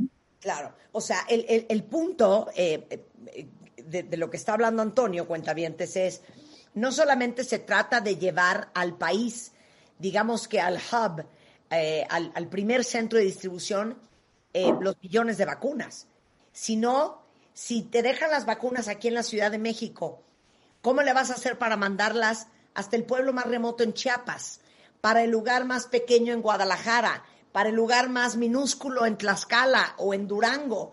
Eso es logística. Y de ahí, cuando llega a Durango, ¿cómo lo mandas a todos los centros de salud y todos los hospitales y todos los lugares que están vacunando? Esa es gran parte del problema que hay, por ejemplo, ahorita en Estados Unidos, que allá sí hay muchas vacunas y están teniendo un serio problema de distribución. Digo, independientemente de los problemas políticos. Así es, y, y el yo creo que el otro tema que, que se nos viene es que lo- el foco de, no- de nuestra mente es salgamos de este problema ahorita, porque ese es como hemos sido los seres humanos, salgamos ahorita del problema, ¿no? Y luego, Lo que vemos no- qué, y luego vemos. Exacto. Y Lo que no hemos visto es que esta vacuna se, ya se quedó. Todos los años vamos a tener que vacunar a la gente hasta que aparezca una vacuna que sea de por vida. Mientras no exista una vacuna de por vida, este problema logística, logístico va a existir todos los años. Oye, lo, lo último que yo vi fue la llegada de esa, eh, de esa, eh, digamos que camada de, de- que, que eran casi medio millón de vacunas al Aeropuerto Internacional de la Ciudad de México en ese avión de DHL. Dos preguntas importantes. Este, em, ¿cuál es la complejidad de transportar esa vacuna? Porque evidentemente em, en ese vuelo tiene que venir a cierta temperatura, vienen en refrigeradores. Creo que gran parte de la preocupación de la gente, particularmente en México, es, híjole, ¿me pongo la vacuna o no me pongo la vacuna? Porque quién sabe si la van a proteger y a cuidar de los requerimientos que tiene cada una de las diferentes vacunas, no importa si es Pfizer, si es Moderna, si es Cancino o la que sea. Eh, no me la vayan a poner mala, no me la vayan a poner pasada, no me la vayan a poner caliente. Bueno, nosotros creamos un producto que se llama World Medical Express, ¿no? Para, para este tipo de problemas. Yo te hablo de lo que mueve DHL, ya lo que no, no mueva DHL. Ya, ya si lo descompusieron cuando lo recibieron, esa ya es otra cosa. No, DHL, como, como lo, lo haces, creamos un producto que se llama World Medical Express, en el cual el, es súper interesante porque esa caja lo que tiene son sensores, ¿no? Entonces, todo el tiempo está detectando si hubo un cambio de temperatura. Entonces, primero, hasta si hay un cambio de temperatura abrupto, es que la vacuna se echó a perder. Entonces, si hay un cambio de temperatura, nosotros tenemos un, eh, existen torres de control con el producto. Torre de control es una persona checando que el sensor que nos está diciendo y nos alerta, ¿no? Entonces, todo el tiempo estamos viendo que, la, que el producto esté bien. Y la, la otra es que la caja está diseñada de cierta manera para que pueda eh, llevar hasta 108 horas sin que le metamos mano. ¿vale? Eso es súper importante porque uno de los problemas más graves que tienen las vacunas es que le empiezan a meter mano a la caja, ¿no? Entonces, la caja no le puedes meter mano. O sea, es lo más importante, es como regla número uno. Lo que menos le puedas meter mano a la caja es mejor. Y entonces, está diseñada para que puedas durar 108 horas sin que le tengas que hacer un cambio. Si, si le pasa algo, de todas maneras podríamos hacer un cambio de, de lo que llamamos el hielo seco, que trae unos paquetes especiales de hielo seco que ya sabemos cómo hacerlo y, y cambiar. Pero lo más importante es que para moverlo en los aviones, eh, los aviones no pueden traer todo el avión completo de hielo seco, ¿vale? Porque si no traería un problema de, de- se llama dangerous goods, de, de materiales peligrosos. Por IATA tú tienes cierta cantidad de manejo de, de dangerous goods. Entonces uno de los tratos más importantes que hay que hacer, y por seguridad de aérea, es que tú tienes que calcular cuántos paquetes puedes mover por cada avión y por cada segmento. Entonces no es así como, ay, sí, súbelo y, y ya vámonos, porque el avión se puede caer. Entonces, esa parte es parte del producto que tenemos, que nosotros nos aseguramos que toda la red, primero, tiene los permisos de IATA para mover, porque tienes que tener permisos especiales, y la segunda es que todo el tiempo está eh, siguiendo. Entonces, ¿qué es lo que pasa? Nosotros cuando entregamos el, el paquete, nosotros le aseguramos a las compañías de vacunas y al gobierno que todo el proceso está limpio, está bien y que está correcto. Claro. Y tienen, digamos que 108 horas a partir de que sale esa vacuna de, digamos, de laboratorio, en donde sea que la hayan recogido, eh, de correcta temperatura y perfectas condiciones. sin que le metan mano. No significa que, que la vacuna a las 108 horas se pierda. De ahí tú ya puedes empezar a abrir la caja y empezar a vacunar.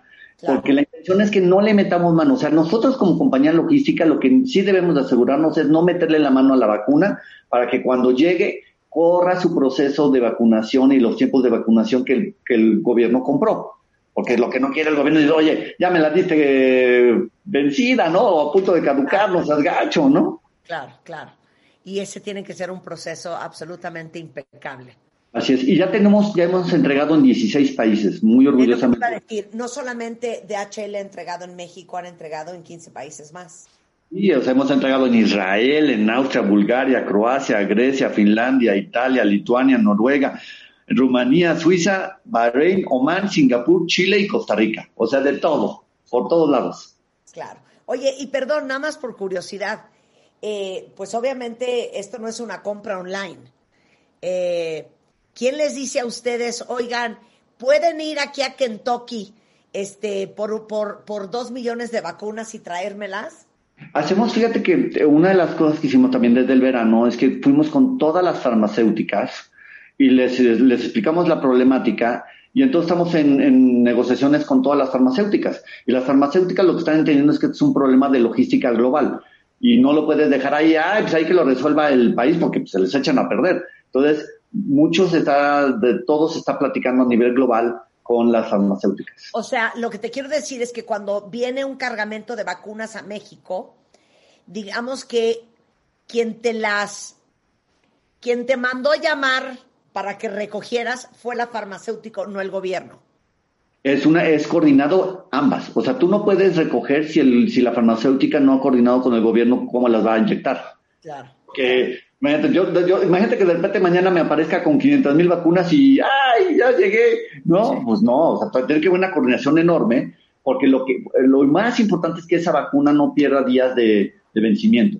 Lo que necesitan todos los países es que haya una coordinación entre la farmacéutica, nosotros y el gobierno para que cuando se llegue se pueda distribuir. Sensacional. Oye, eh, todo el mundo de verdad está trastornado con esta entrevista. Yo sabía que íbamos a triunfar y que esto sería súper interesante eh, eh, para la audiencia. Y bueno, hay tantas, tantas, tantas preguntas. Un día te voy a pedir que me prestes a alguien de tu equipo para que me hable de las importaciones. Porque Claro. yo tengo muchísimas dudas de por qué es un problema y es casi imposible. eh, yo ya he tenido muchas malas experiencias. Traer zapatos a México. Por Ah, porque hay, claro, porque hay restricciones con la aduana, claro. Sí, o sea, ¿cuáles son las restricciones de la aduana? ¿Hasta, hasta qué precio eh, puedes importar sin necesitar un agente aduanal? ¿Cuáles son aquellas cosas que ni compres fuera porque meterlas va a estar imposible? Todo eso necesito. Entonces tú me dices con quién voy a hablar. Ah, yo te mando a mis, a mis gallos. Vale, Tengo buenísimos gallos sobre ese tema. Ah, sensacional. Oye, Antonio, de verdad, muchísimas gracias.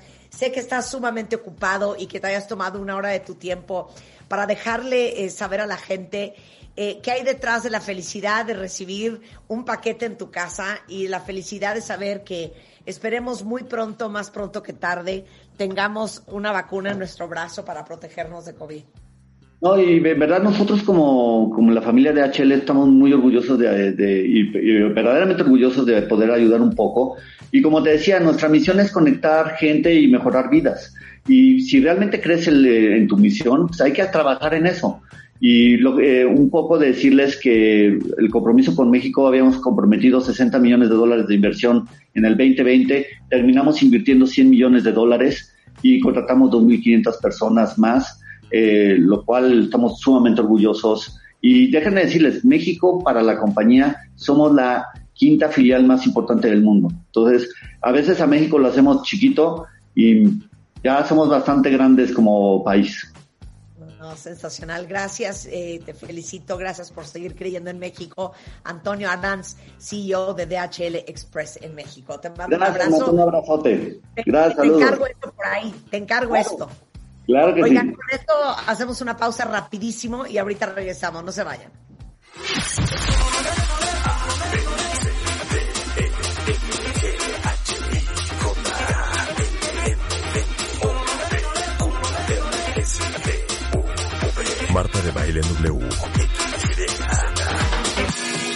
Nueva temporada 2021. El ABC de la transformación. Solo por W Radio. 96.9.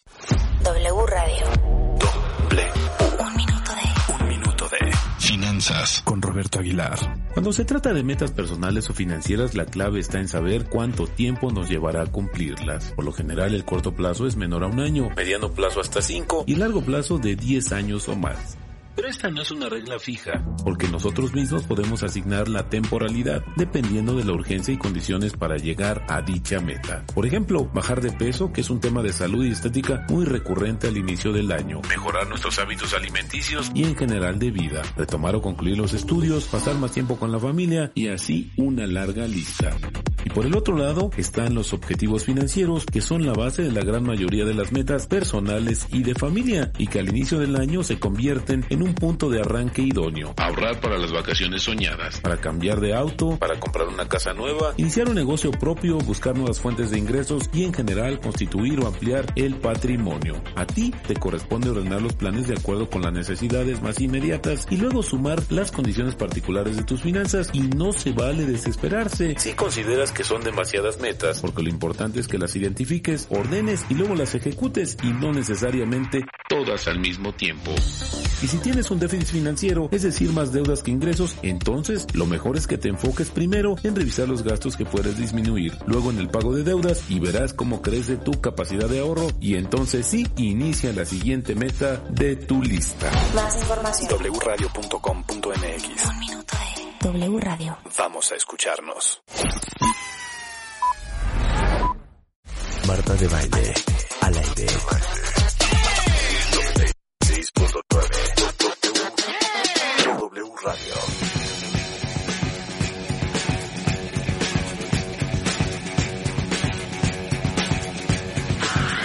Mario Guerra, ¿cómo estás el día de hoy?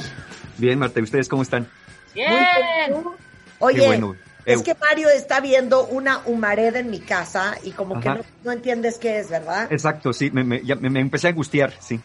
No, es que se tienen que ir a Instagram a ver lo que acabo de postear porque hay una compañía que se llama Netísimo que viene a tu casa y con una solución orgánica desinfecta toda tu casa con un como humo orgánico maravilloso, anti-COVID y que desinfecta hasta la última área. Entonces, ahorita mi cuarto está, hagan de cuenta que estoy metida en una nube, pero es eso, es un desinfectante orgánico que vinieron a limpiar mi casa entera, Mario. Ya, ya estoy más en paz. Ah. Pensé que estabas en las calles de Londres. Ajá, sí, pensé que estabas en medio de un incendio. Dije, qué bárbara, haciendo radio a pesar de, oye, Estoica.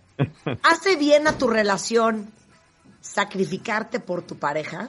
Esta es la pregunta del día de hoy. Y quiero que me digan ustedes en Twitter, ¿quién de ustedes se ha sacrificado por su pareja y en qué? Exacto.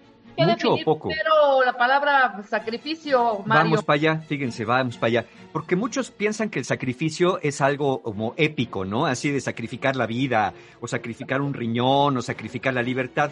No necesariamente, miren, es, es muy simple. El sacrificio es la renuncia temporal o permanente a algo que tú quieres para ceder tu posición, tu tiempo, tu energía, a un, a un deseo o necesidad que tu pareja tiene. Desde tu perspectiva, porque cada uno tiene una perspectiva distinta en este caso, el sacrificio puede ser menor o mayor. Eso va a depender mucho de lo que tú sientes que estás cediendo. Por ejemplo, ahí les va a cuentavientes. Pónganse en los siguientes tres supuestos a ver qué dirían. Vamos a imaginar que después de un día muy pesado que tuviste, tú y tu pareja se sientan a comer o a cenar. Pero de pronto tu pareja te dice, ay, mi amor, ¿qué crees? Se me olvidó el salero en la cocina. Pásamelo, no seas así. ¿Qué haces? Tú estás verdaderamente cansado o cansada. Y tú, es más, cuando te sentaste dijiste, ay, por fin a comer, ya no, nada me va a levantar de esta silla. Y tu pareja te dice, mi amor, ¿me puedes pasar la sal? Fíjate que se me olvidó. ¿Qué haces? Te mantienes en tu posición y le contestas, pues ya sabes que yo no como sal, si tú quieres, párate por ella. Además, te hace mal, ya ves cómo andas con la presión. O de plano le dices, ay, no, yo ya me senté, ya párate tú si quieres. O finalmente sacrificas tus deseos de quedarte sentado o sentada en tu lugar, te levantas por la sal y se la traes a tu pareja. Segundo supuesto, querías pasar una tarde descansada o viendo un maratón de series o de películas, pero de pronto tu pareja te dice, ay, mi amor, vamos a hacer un Zoom con mi familia, hace mucho que no las vemos, una videollamada, ¿no? Ándale, no seas así, mira, van a estar mis primos que viven en, este, en, en otro país y entonces van a estar conectados todos, vamos a conectarnos. ¿Qué haces? Tú dices, ah, no, conéctate tú si quieres, yo ya dije que iba a ver mi maratón de series, hasta palomitas hice, o cedes y sacrificas tus deseos de esa tarde por ver tu maratón para conectarte con la familia de tu pareja, que pues también de alguna manera eh, tienes que ver con ellos. Otro último supuesto, este es más complicado porque ya ven que estoy yendo de menos a más, la sal, el Zoom, ahí te va este. Tu pareja un día te dice, mi amor, me acaban de ofrecer el puesto de mis sueños en la empresa, lo que siempre soñé, la gerencia, la dirección, lo que sea, pero ¿qué crees? Que nos tenemos que ir a otra ciudad a vivir. Anda. Pero, pero resulta que esa ciudad a la que tu pareja te dice que se tienen que ir a vivir, tú a ti ni te gusta. Es más, ni en tus peores pesadillas te habrías imaginado tener que vivir allí. Y esto, además, la ciudad donde ahorita viven, ahí están tus amigos, está tu familia y está tu propio trabajo. Entonces, ¿qué haces? ¿Te mantienes en tu posición y le dices, ni loco ni loca, no vamos a ninguna parte o vete tú si quieres? ¿O sacrificas tus deseos por los de tu pareja? Ahí tienen tres ejemplos. Entonces, vamos a ver qué dicen. Entonces, ya vimos que el sacrificio es una renuncia temporal o permanente a satisfacer algo que tú quieres, a ceder en favor de algo que tu pareja quiere. Ahora, hay que entender algo por principio de cuentas. Tenemos que entender que cuando uno entra en una relación de pareja, se está compartiendo la vida propia con otra persona que no es exactamente idéntica a nosotros, que no es propiamente de nuestra familia y que también tiene sueños, perspectivas, necesidades y deseos previos a haberte conocido. Entonces, al entrar en una relación, no es que los deseos de cada uno individuales desaparezcan, es que muy frecuentemente nos topamos con un dilema. ¿Me adapto y cedo o mantengo mi posición a cualquier precio? Porque a mí nadie me va a decir lo que tengo que hacer. Yo no me casé, yo no estoy en una relación para que me manden, dicen algunos. Entonces, si la otra persona no está a gusto como soy, que se vaya o Claro. que se amolde, porque uno quiere que el otro se amolde a nosotros.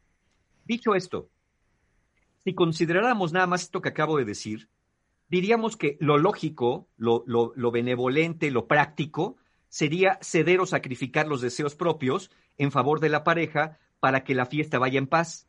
Pero ¿qué creen? Que no es tan fácil. No es tan fácil como decir, hombre, ya cede, tu pareja quiere la sal, pásasela. Oye, no, pues tu pareja quiere conectarse a, a un Zoom con su familia, conéctate, ¿qué te cuesta? Ay, tu pareja se quiere ir a vivir al desierto de Sonora, este, porque allá lo mandaron a una oficina remota, pues vete, ¿qué tiene? Además el desierto es bonito. No, no es tan fácil como decir eso, ¿no es cierto? ¿Por qué? Porque hay muchas cosas involucradas. Claro. Ahora, hagámonos una pregunta. En este, en este cuento, ¿hay un malo? Porque parece ser que al que se le hace la petición y dice que no es el malo. ¿Qué malo eres que no me quieres pasar la sal? ¿Ves qué mala persona que no te quieres conectar con mi familia? Mi madre que te ha hecho, mi padre que te ha hecho, lo único que han hecho es darte amor. Ah, qué malo eres. Ahora que me están dando una oportunidad en el trabajo, ahora resulta que no te quieres ir, lo que pasa es que tú quieres sabotearme. Parece ser que el malo del cuento es el que dice no. Pero, pero en esto, cuentavientes. La persona que le hicieron la petición, que no quiere hacer ningún sacrificio, antes de que tú le hicieras la petición, estaba muy tranquilo, muy tranquila con su vida. Es más, hasta lo veías como buena persona.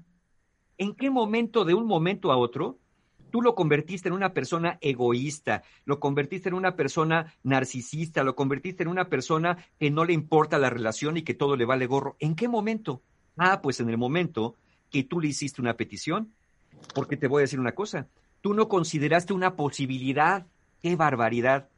Que cuando uno hace una oferta o una petición, puede recibir dos respuestas, al menos a grosso modo. Una, que te digan que sí y la otra que te digan que no. Claro. Realmente cuando nos enojamos, cuando nos dicen que no, es que no estábamos considerando el no. En nuestra cabeza la obligación era sí o sí. Claro. Pero ahí, Mario, por ejemplo, o sea, yo entiendo que de pronto, pues ya tienes, estás en una relación establecida, etcétera, etcétera, y va cambiando tu proyecto de vida conforme vas eh, creciendo y como y con- junto con tu relación. Pero Claro. ese tipo de cosas de inicio, por lo menos ya llevando unos, unos cinco meses deiteando y todo este rollo y saliendo ya como más para que ya estás viendo que sí se va a formalizar esto y va para largo. No es importante como plantear estos temas desde no quiero vivir en esta ciudad, uno, eh, en un futuro, no quiero tener hijos, dos, no quiero tener perros, o sea, ¿sí me explico? Sí, de claro. pronto somos medio bestias, o sea, con ta- estamos tan enamorados de la persona que, que, que con el- la que coincidimos, que, de- que creemos que en- en- si yo no quiero tener perros y la persona me lo pide, yo voy a convencerlo de que Sí. no lo Sí, pero aparte yo, yo quiero meter otra variable a esta conversación. A ver. ¿Cuál es la diferencia, Mario, entre ceder y sacrificarte? Claro. es que ceder es un sacrificio menor, podemos llamarlo así. ¿Sí? ¿Por qué? Porque lo que sacrificas, para cada sí hay un no. Si tú le dices que sí a tu pareja al Zoom de la tarde con la familia, ya le tuviste que decir, en ese momento al menos, que no a tu maratón de películas que habías planeado. Entonces, ceder siempre es un pequeño sacrificio. Por eso al principio dije, las personas se imaginan que sacrificar es un sacrificio épico. Sacrifico mi vida, sacrifico mi corazón, sacrifico mi libertad. No.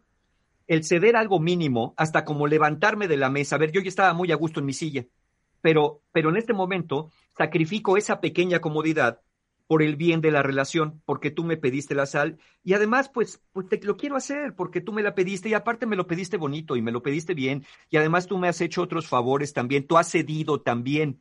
Entonces, sí, ceder es un pequeño sacrificio, si lo queremos Claro. ver así, y un sacrificio, como convencionalmente lo vemos, es ceder en grande, por así decirlo. Y sacrifícate no tener hijos por amor Claro. a tu marido. No, no, no, claro, exacto, exacto. Es que eso Exacto. voy. Y creo que ahí es donde hay mucha confusión, Mario. Sí, sí, sí. Que no sabemos la diferencia entre lo que es correcto y lo que, no es, inco- lo que es incorrecto. Por ejemplo, yo sacrifiqué a todos los amigos para darle gusto a mi pareja. Exacto. Y yo, Yo lo diría en otras sacrifiqué, dejé de ver a mi familia. Yo Ajá. sacrifiqué dejar de jugar golf. Yo sacrifiqué este, eh, mi, mi- mi autoestima, mi dignidad. Yo, entonces, hasta dónde el sacrificio se vale y dónde no se vale. Claro, pero, pero pensemos en esto. Vamos a cambiarle, porque es la realidad, la palabra sacrificio por ceder. Yo cedí mis amigos en favor de qué? Yo cedí el, frecuentar a mi familia en favor de qué? Porque parece ser que el sacrificio, como se ve, es un sacrificio en donde se cede algo y no se obtiene nada. Pero en una relación de pareja no es así. Las personas tienden a sacrificar algo porque, porque quieren obtener otra cosa. Es decir, yo cedo a mis amigos en favor, generalmente alguien dice, en favor de estar con mi pareja y formar una familia. Yo cedo mi deseo de tener hijos, por ejemplo, en favor de formar una relación de pareja donde ambos podamos viajar y podamos estar en libertad sin tener que estarnos condicionando varios años al cuidado y a la crianza. Es decir, sí cedemos algo grande o chico, pero generalmente lo cedemos en favor de algo. Claro, ok, lo que yo quiero decirte es que hay cosas que no se ceden, hay cosas que no se sacrifican, Que no deberían. no deberían. Hay no no deberían. negociables, punto. Ah, Exacto. Eh, Es que ahí es donde entra un factor eh, y muy importante. ¿Qué es lo que para cada uno de nosotros es valioso y no negociable? Claro. Es decir, muchas personas ceden su dignidad, muchas personas incluso ceden su libertad. Nosotros decíamos que no deberían. Sin embargo, aquellas personas que lo ceden, habría que averiguar qué están obteniendo de ceder esto.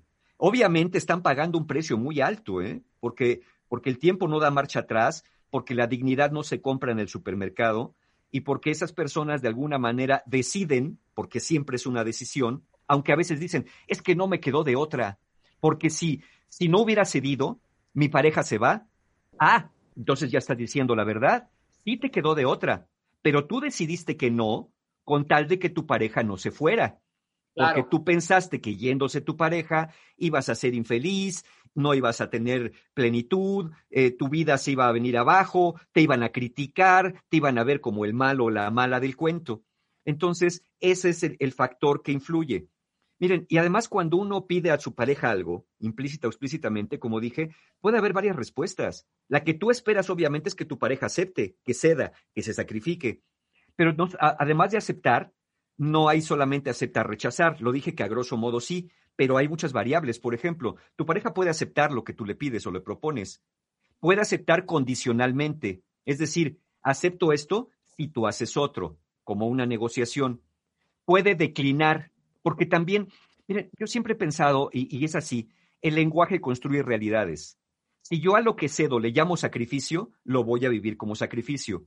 Y si a la negativa Exactamente. Sí. Y si a la negativa de mi pareja le llamo rechazo, lo voy a vivir como rechazo. Por eso yo digo, es de alguna manera ceder y el o, o declinar. Lo que yo hago es declinar la petición de mi pareja. Mi amor, me encantaría, mira, no prefiero quedarme a ver mi maratón de películas. Tu propuesta la respeto, la entiendo, pero no quiero estar en ese Zoom con tu familia hoy.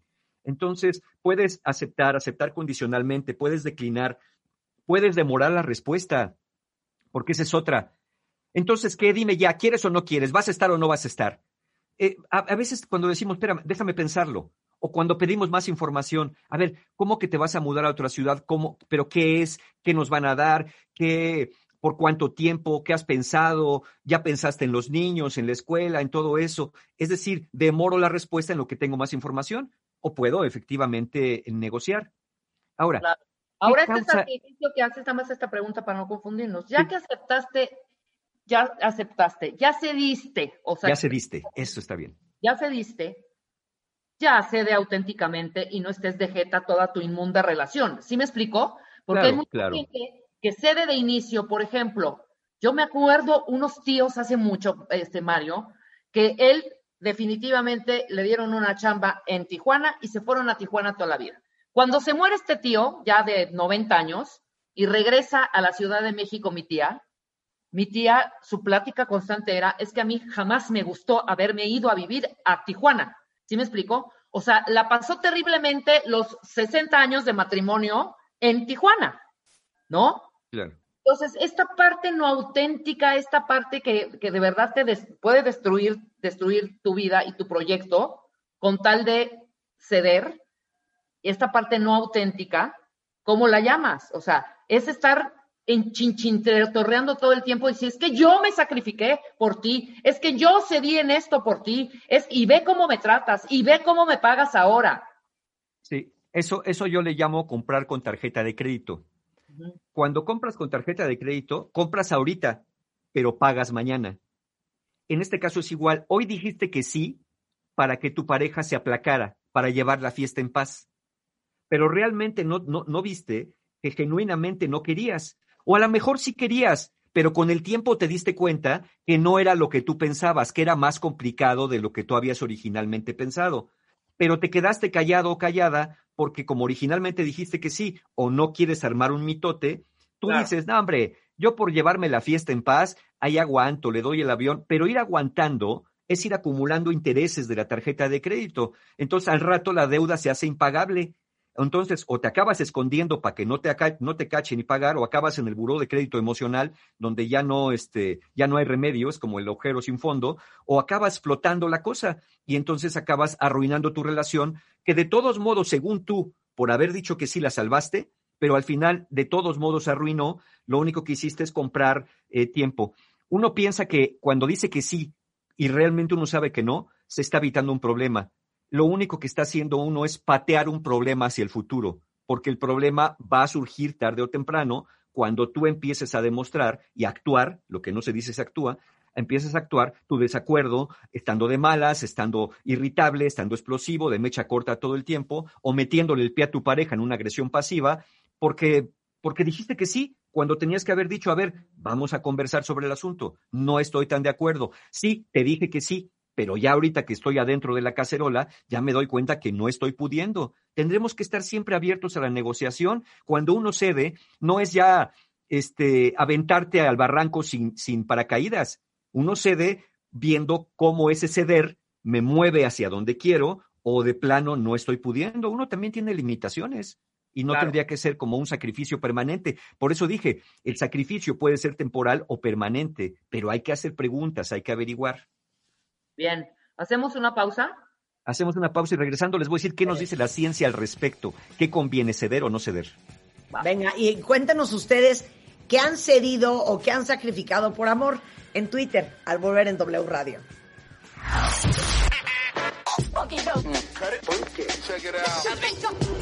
Escuchas a Marta de Baile por W Radio 96.9. Hacemos una pausa.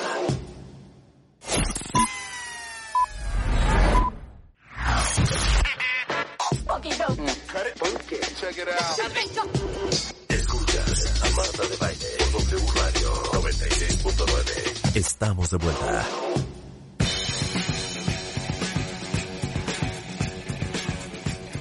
Son las 12.32 de la tarde, estamos de regreso en W Radio. Qué bueno que están con nosotros. Mario Guerra, nuestro rockstar del amor, está hablando de el sacrificio en la pareja. Y les pregunté a todos ustedes que me contaran qué sacrificios han hecho ustedes en nombre del amor. Y hay una lista Interminable, Marta, interminable. Dice, yo cedí una vida de limitaciones económicas, de intrusiones de mi familia política, con tal de no ser mamá soltera. Y al final mi marido Exacto. falleció y me quedé como mamá soltera. Pésima inversión. Oye, Este, escucha esta bien fuerte. Yo cedí a hacer tríos porque si no me decía que se iba a ir y, y cedía a todo lo que él decía. Pagué caro. Ahora estoy divorciada, contenta, pero con una hija que no me habla y se fue del lado del padre. Ve todo esto. Ahí está. Bueno, ahí te va otra. Sacrifiqué mi estancia en la Ciudad de México por irme a vivir a Cancún con mi pareja. Con el tiempo me di cuenta de que me hubiera ido mejor en la Ciudad de México. A ver, es que es otra vez, Mario. O sea, perdón que insista, Sí, sí. pero ¿qué no se sacrifica? ¿Sí? Bueno, yo, mira, yo pensaría que no es buena idea sacrificar la dignidad, sacrificar la autoestima, sacrificar la libertad. Eso pienso que no sería buena idea. O, o Eh, ahí te va, o ahí te va. Es mejor idea y es mejor ejercicio decir, si hago esto y no me sale, en un futuro me, da, me va a dar coraje, me voy a arrepentir, se la voy a querer cobrar. Si la Claro. respuesta es sí, no lo hagas. Claro, porque piensa en este escenario, hablando de lo que dice Marta, es muy buen punto, fíjense en esto. Tú tienes una idea, y dices, a ver, está esto que para mí va a ser un sacrificio, Ajá. pero lo voy a hacer porque hacer esto me va a dar aquello otro. Es decir, hacer tríos con mi pareja me va a dar la permanencia de mi pareja el resto de la vida. Sí. Están, est- mejor inviertan en bitcoins, es más seguro. Eh, eh, es decir, están jugando con una variable que no depende de ustedes.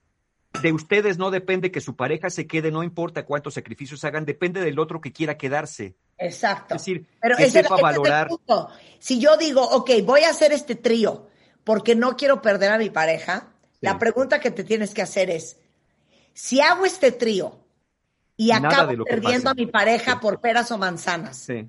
¿me voy a arrepentir de haberlo hecho? Si Pues la sí. respuesta es sí, no lo hagas. No, sí, la respuesta va a ser sí, porque ya de que hablamos de ceder algo muy importante a nivel de sacrificio, efectivamente, obviamente si las cosas no te salen como quieres, vas a decir, ¿y para qué hice eso? Que mucha gente dice eso. ¿Para qué di mi juventud? ¿Para qué di 30 años de relación? ¿Para qué di cosas que yo no quería? ¿Para qué tuve hijos que no quería con esta persona? Porque yo pensé que teniendo los hijos lo iba o la iba a amarrar para siempre. y Porque Resulta que seguro todos no modos- hay, seguro no hay. No, exacto, Mejor no hay, por eso- Seguro de gastos médicos. Por eso dije, mejor inviertan en criptomonedas de, este, de países lejanos y remotos que no conocen. A lo mejor les va mejor, ¿no? Invirtiendo en eso. Miren, la doctora Francisca, Francesca Righetti de la Universidad de Ámsterdam publicó un trabajo el año pasado en, la revista Psychological Bulletin y dice que hay dos fuerzas opuestas en conflicto cuando, cuando nuestra pareja nos pide o nos, o nos pone en una disyuntiva de hacer un sacrificio. Eh, ella habla de la carga y el beneficio dice la carga.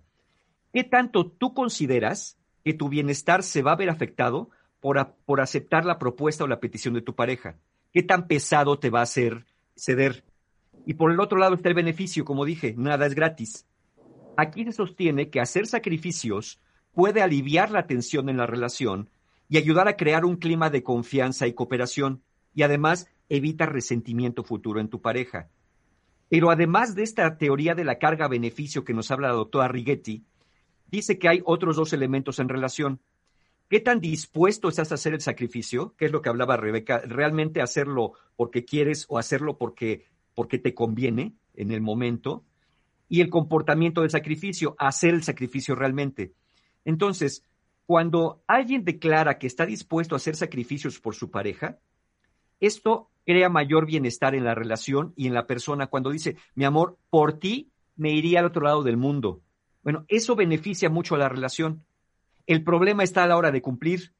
Es decir, el momento de hacer sacrificios es cuando uno dice, no, espérame tantito, pero tú me dijiste, sí, pero pues te dije, pero no había considerado todo, porque generalmente hacemos propuestas de sacrificio de manera romántica, idealizada. Por ti dejaría el mundo, por ti dejaría mi familia, por ti dejaría mi trabajo. Es más, por ti podría dejar de comer, ¿qué me interesa el alimento cuando tengo alimento del corazón? Sí, pero ya la mera hora que la panza te está gruñendo y te está pidiendo comida es cuando dices, no, espérame tantito, esto ya no me está gustando. Entonces, este tipo de, de ceder, cada uno tendría que hacerse una pregunta. Si hacer lo que tu pareja te pide te está representando una carga mayor que el beneficio que realmente vas a obtener cuando lo piensas bien. O si la carga, lo que te está pidiendo tu pareja, por más que pase, no te va a dar el beneficio que quieres, aún sabiendo que a lo mejor ni el beneficio te da. E incluso hay personas que no quieren hacer sacrificios, por ejemplo, porque dicen que si ceden algo, y eso me ha tocado oírlo mucho en los talleres, por ejemplo. No, Mario, es que si le digo que sí, me acuerdo un señor que decía, yo los miércoles me voy con mis amigos a jugar dominó. Pero entonces mi pareja ya quiere que no vaya los miércoles porque este, quiere que mejor nos quedemos a cuidar a los nietos. Entonces yo digo que si cedo a eso, después ¿qué me va a pedir? Entonces no, no voy a ceder a mis miércoles, porque si cedo a mis miércoles, voy a entregar la vida entera. Es decir, uno percibe que si dice que sí a la pareja algo, ya tiene que decir que sí para siempre a todo, porque dije que sí una vez. Entonces, por eso a veces mantienen el no, aun cuando el no no sea benéfico para la relación. Es decir, no quieren ceder como si no pudieran negociar lo demás. Entonces, ¿qué diríamos de acuerdo al estudio eh, este que mencionamos? ¿Conviene más que mantenerse cada uno en su postura o ceder? Mira, eso depende mucho, cuentavientes, de la perspectiva desde donde miren esto. Es decir, de un factor subjetivo, es decir, depende de ti. Nadie te puede decir si estás cediendo mucho o poco. Depende de lo que tú quieras. Nada más que el Claro. resultado sí te lo vas a pagar tú. Claro. Mira, si ceder, sacrificarte o renunciar a tus objetivos o deseos en favor de los de tu pareja obtienes satisfacción, es decir, si para ti el beneficio es mayor que la carga percibida, entonces, cuando cedes, tu satisfacción personal tiende a aumentar y también la de tu pareja y también la relación. Es el ejemplo de la sal. Sí, sí tienes que hacer un sacrificio para levantarte de tu silla, caminar a la cocina, tomar el salero y traerlo. Pero te das cuenta que hacer eso te va a dar un beneficio, en que tre- entre que te vas a ahorrar un pleito y en que tu pareja va a decir, ay, mi, mi, mi, mi gordito, mi gordita, sí me trae la sal cuando se la pido, es bien buena persona, yo le voy a hacer su, arroz con leche, yo le voy a preparar su café, porque él me trae la sal. Eso, eso da un, un beneficio, la reciprocidad. Pero ¿qué tal cuando tú dices, ah, no, yo ya me había sentado y no me voy a parar, párate tú. Entonces, hacer ese, ese pequeño sacrificio, que es evidente que para ti es muy grande, por eso no te quieres parar por la sal, evidentemente es muy probable que te dé un resultado negativo porque tu pareja va a decir, ah, ¿no me trajiste la sal? Bueno, órale pues, te voy a hacer tu café, pero ¿qué crees que te lo voy a escupir para que se te quite? Ya saben, estos, estos, eh, estos mecanismos de agresión retorcidos. Entonces, si para ti el beneficio es mayor que la carga, bueno, igual vale la pena, pero siempre que el, que el beneficio sea mayor. El problema es que cómo podemos pronosticar que en el futuro el beneficio va a seguir eh, existiendo. Es más, ahí les va esto. Como sacrificarse por la pareja o ceder en favor de la pareja es un acto prosocial, los actos prosociales son los que te acercan al otro, las personas que se sienten bien de ceder en favor de su pareja, generalmente las personas que ceden, pero, pero ceden con la conciencia de que no están cediendo cosas irrenunciables, ceden por el beneficio de la relación, por el beneficio de ellos mismos, y ahí está el secreto, que cuando cedas, que sea en beneficio de tu pareja, de la relación, pero también que sea en tu beneficio. Es decir, que lo que estás haciendo no te implique ceder algo cuya carga después te vas a arrepentir, porque nunca vas a volver a recuperar cómo se recupera la dignidad perdida cuando la has perdido por años con la misma persona. Entonces, las personas que se sienten bien de ceder en favor de su pareja tienden a ser más prosociales y generalmente son personas que se llevan mejor porque así como ceden en esto, pueden hacer otras acciones que, que beneficien la relación. Pero ojo con esto, cuentavientes. Y para ti, la carga de lo que sea que vas a ceder o sacrificar es mayor que el beneficio que puedes tener en el futuro, al sacrificarte, no solamente vas a afectar tu relación, sino te vas a afectar tú como persona, vas a afectar tu identidad. Y esto cuesta mucho trabajo recuperarlo. Es muy probable que si cualquier petición de tu pareja te parece una carga, o lo hagas a regañadientes, o lo hagas para que ya se calle, o lo hagas pensando en la fantasía de que voy a hacer el trío porque así se va a quedar para siempre conmigo, cuando es una apuesta muy, muy riesgosa, bueno, es muy probable que al final vas a acabar haciendo que muchas cosas que pasan en tu relación se vuelvan intolerables. Porque como ya se diste una cosa grande, esperarías una gran recompensa. Y como la gran recompensa frecuentemente no llega, entonces te vas a empezar a quejar, vas a empezar a estar inconforme y eso va a afectar también tu relación. Entonces, piensen en esto, ¿qué es lo que están haciendo? Ahora, ahí les va una variable muy importante, que generalmente cada vez hay menos la brecha entre diferencia en distinciones entre hombres y mujeres, pero aquí el estudio encuentra una variable. A ver. ¿Hay diferencia entre hombres y mujeres a la hora de ceder o sacrificar? Sí. ¿Por qué? Nos dice este estudio. Por cuestiones culturales y sociales, se espera que las mujeres hagan más sacrificios que los hombres en su relación. Y en general así sucede. Es decir, es mucho más probable que un hombre llegue a decirle a su pareja, ¿qué crees? Nos tenemos que mudar a Botswana porque allá me van a mudar. Así que abandona todo, abandona tu trabajo, a tu familia, nos vamos a Botswana. Es mucho más, mucho más probable que un hombre llegue a decir eso que una mujer le llegue a decir eso a un hombre. Claro. Entonces, este estudio dice que esto impacta mucho, porque como parece ser culturalmente, eh, obviamente en algunas culturas, por supuesto, pero en la nuestra puede parecer así, en nuestro contexto cultural y social, está esperado que la mujer sea la que se sacrifique.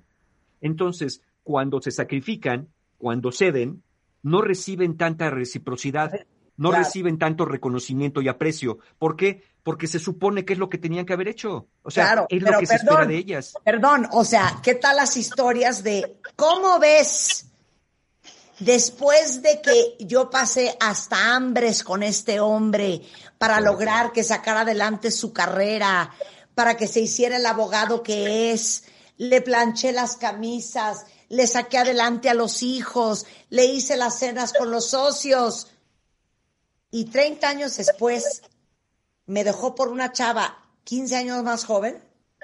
Claro. No, esas historias son divinas. Después de los sacrificios que yo hice, Sí. que este hombre me hiciera esto. Sí. Y, y lo, y lo decimos de, de muchas maneras culturalmente. Cuando a personas le dicen, bueno, pero te sacrificaste por tus hijos, piénsalo así, lo hiciste por su bien. O sea, que no se haga bolas nadie. Te sacrificaste porque se te roncó la gana. exactamente. Porque, porque, se- ustedes porque corresponden. esperabas, Claro. porque esperabas obtener un gran beneficio en el futuro. Claro. Y le calculaste mal. Claro. Hiciste una mala inversión. En lugar de invertir en oro, invertiste en una fábrica de agujeros para regadera. Entonces, eso no te va a dar buenos beneficios. Pero perdón, es que no quiero ser y calculadora. Por eso uno no puede dar en una relación más de lo que no te sentirías cómoda si no obtuvieras el resultado que quieres. Sí. Pero ni un piquito, ¿eh? Ni un piquito. Y ahora fíjense, en cambio, también lo que nos dice el estudio, cuando los hombres ceden, reciben más reconocimiento social y valoración, Claro. porque de ellos no se espera que cedan. Claro, Así, claro. qué bueno eres con tu mujer, cómo, no, qué, qué maravilla de hombre. Ya quisiera yo tener un marido como el tuyo, que, que, que, se, que hizo el Zoom en la tarde para ver a tu familia, qué maravilla. Como si fuera de verdad una cosa Bien. épica. Hasta vámonos más lejos. Oye, hija, ¿no te ha pintado el cuerno? ¿Qué más quieres? No. Sí. Ahí he estado. fuera un sacrificio, ¿no? Ahí he estado, fíjate, a pesar de todo, ahí he estado, se ha quedado. Entonces, sí, en consecuencia, nos dice en este estudio eh, eh, que, que se realiza en, eh, en la Universidad de Ámsterdam, la doctora Francesca Righetti, nos dice, en consecuencia, las mujeres pueden tener actitudes menos positivas hacia el sacrificio que los hombres, especialmente si de ese sacrificio no obtienen reconocimiento y no obtienen reciprocidad Claro. como cuando se les hace ver que sacrificarse para la mujer es lo correcto o una obligación. 100%. Así no, 100%. así no funciona el sacrificio. Entonces 100%. empieza a haber resentimientos. Claro. Entonces, ¿qué podríamos decir? En suma, En resumen, en resumen, parece ser, cuentavientes, que el escenario ideal es que cada uno sí se manifieste con disposición a dar, obviamente, a ir por la sal, a, a tener una tarde de reunión familiar, sí, sí, sí, inclusive dispuestos a, a ver cómo que nos vamos a cambiar de ciudad, vamos a platicar, vamos a negociar, cómo está el asunto, explícame, quiero más información. Es, es el escenario ideal que cada uno manifieste su disposición a hacer sacrificios, pero que la pareja realmente no solicite muchos grandes sacrificios dentro de la relación. Ese sería el escenario ideal. Es decir, yo estoy dispuesto a estar contigo, estoy dispuesta a estar contigo, pero también me gustaría que no me pidieras ni muchos sacrificios, ni sacrificios que traspasen mi dignidad, ni sacrificios que traspasen mi libertad, que comprometan estos elementos que son irrecuperables. Hace, hace ra- hace ratito algo dijiste, Marta, que me hizo recordar una frase de, de Nietzsche que decía, no hay precio demasiado alto por el privilegio de ser uno mismo. Y eso es verdad. Cuando tienes que dejar de ser tú para convertirte en algo que sientas que va a agradar a tu pareja, ya dejaste de ser tú. Y si tu pareja se queda, se está quedando no contigo, sino con, lo- con la persona en que te convertiste, con la cual ni el otro ni tú se sienten a gusto. Entonces, si alguien se va a sentir a Y gusto, eso, como lo dijiste un poco hace rato, eso se acaba cobrando. sí, claro. Porque a lo mejor de manera inconsciente y subconsciente tienes ahí ese resentimiento que esta persona te tiene enchilada. Y a lo mejor no se lo cobras directamente de, ¿sabes qué? Es que en realidad te odio porque he hecho muchos sacrificios por ti. Se lo cobras de otra manera y la persona va a decir, ¿y ahora este qué trae? Y no es Claro. A el problema, es que en realidad el problema es B, pero te lo estás cobrando con C. ¿Me explico? Claro. Ahora, ahí les va otra variable que sí está en sus manos, cuentavientes. En todo caso, acuérdense que hay dos factores, la carga y el beneficio. Ok. Para que, para que tu pareja realmente sienta que, sus, que ceder, que sus sacrificios valen la pena, y ya dije que dignidad y libertad no entran en juego aquí, pero cualquier otro sacrificio, tiene que haber reciprocidad y reconocimiento.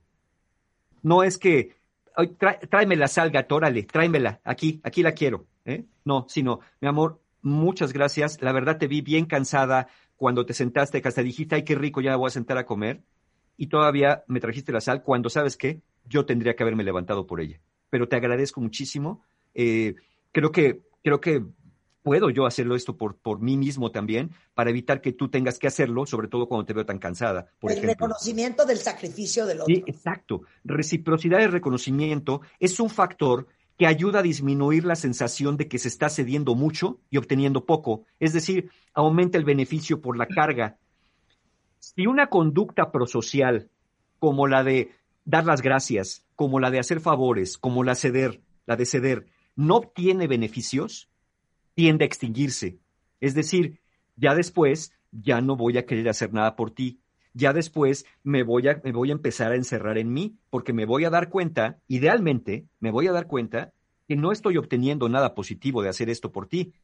Y digo idealmente porque hay muchas personas que ya vimos, la que perdió, se fue a vivir a otra ciudad, la que tuvo que ceder a los tríos, la que la hija ya le dio la espalda en favor del marido, la que, la que empezó, la persona, sean hombres o mujeres, la que empezó a ceder eh, pensando que eso iba a rescatar su relación. La, la que, la persona que se quedó callada, la persona que, que no dijo nada cuando vio una infidelidad y que mejor dijo aquí me quedo, no voy a hacer olas, porque seguro se le va a pasar y al rato la, que la deje va a regresar conmigo y vamos a ser muy felices. Esas, ese tipo de cosas de ceder, planténsela si son más carga que beneficio o les dan más beneficios que carga. Ahorita y a la larga también hay que pensar en el futuro, porque somos de visión corta a veces. Pensamos en el beneficio inmediato y estamos, lo dijimos, vamos a acabar pagando y con intereses.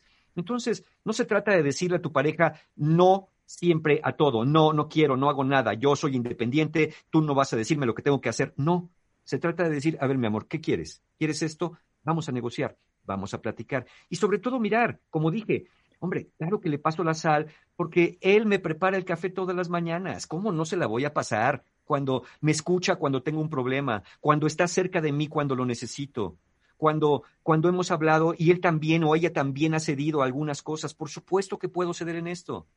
Pero ¿qué pasa cuando la cosa nomás es de aquí para allá y no es de allá para acá?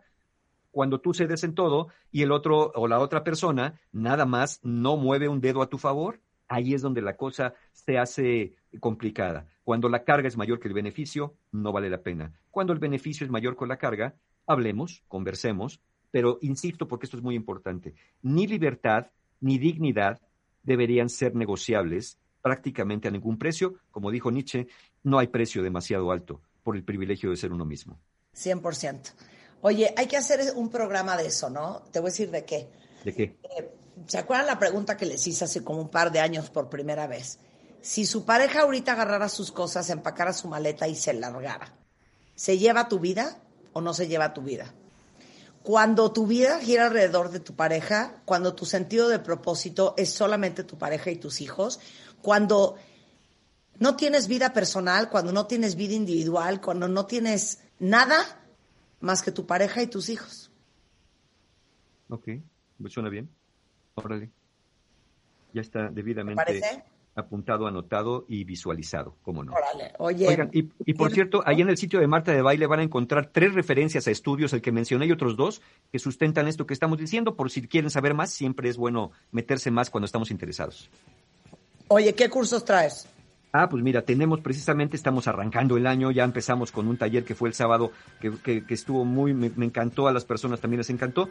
En los últimos lugares tenemos ya para este sábado que viene, 23 de enero, sanando heridas de la infancia, porque ya saben que todo empieza en la infancia y si la infancia no se repara, a veces cuesta lo del futuro.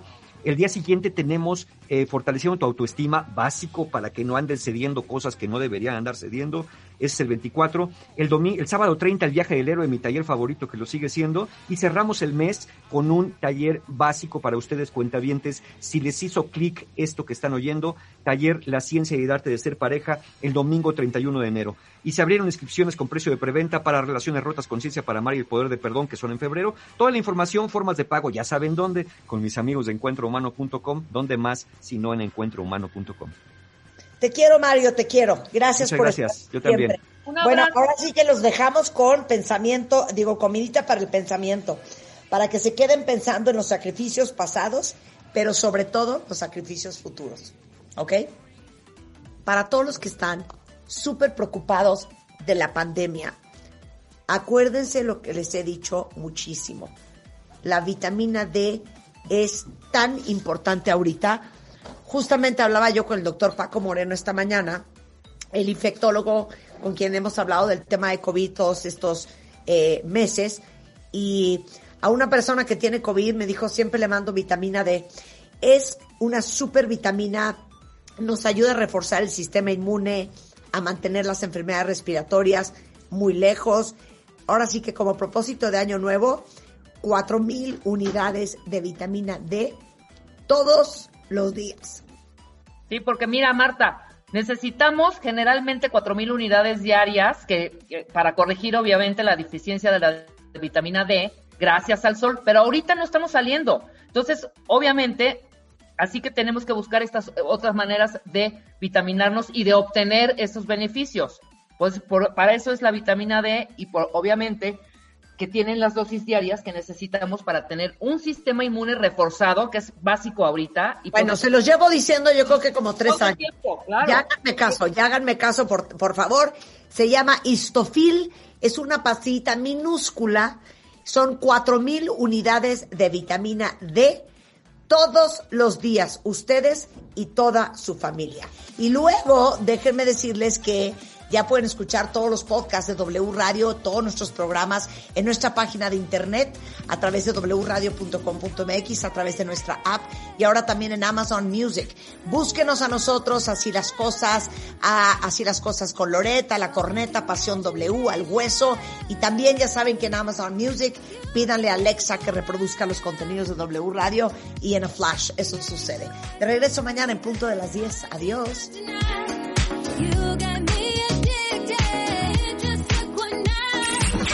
Marta de Baile, al aire. 96.9 W Radio.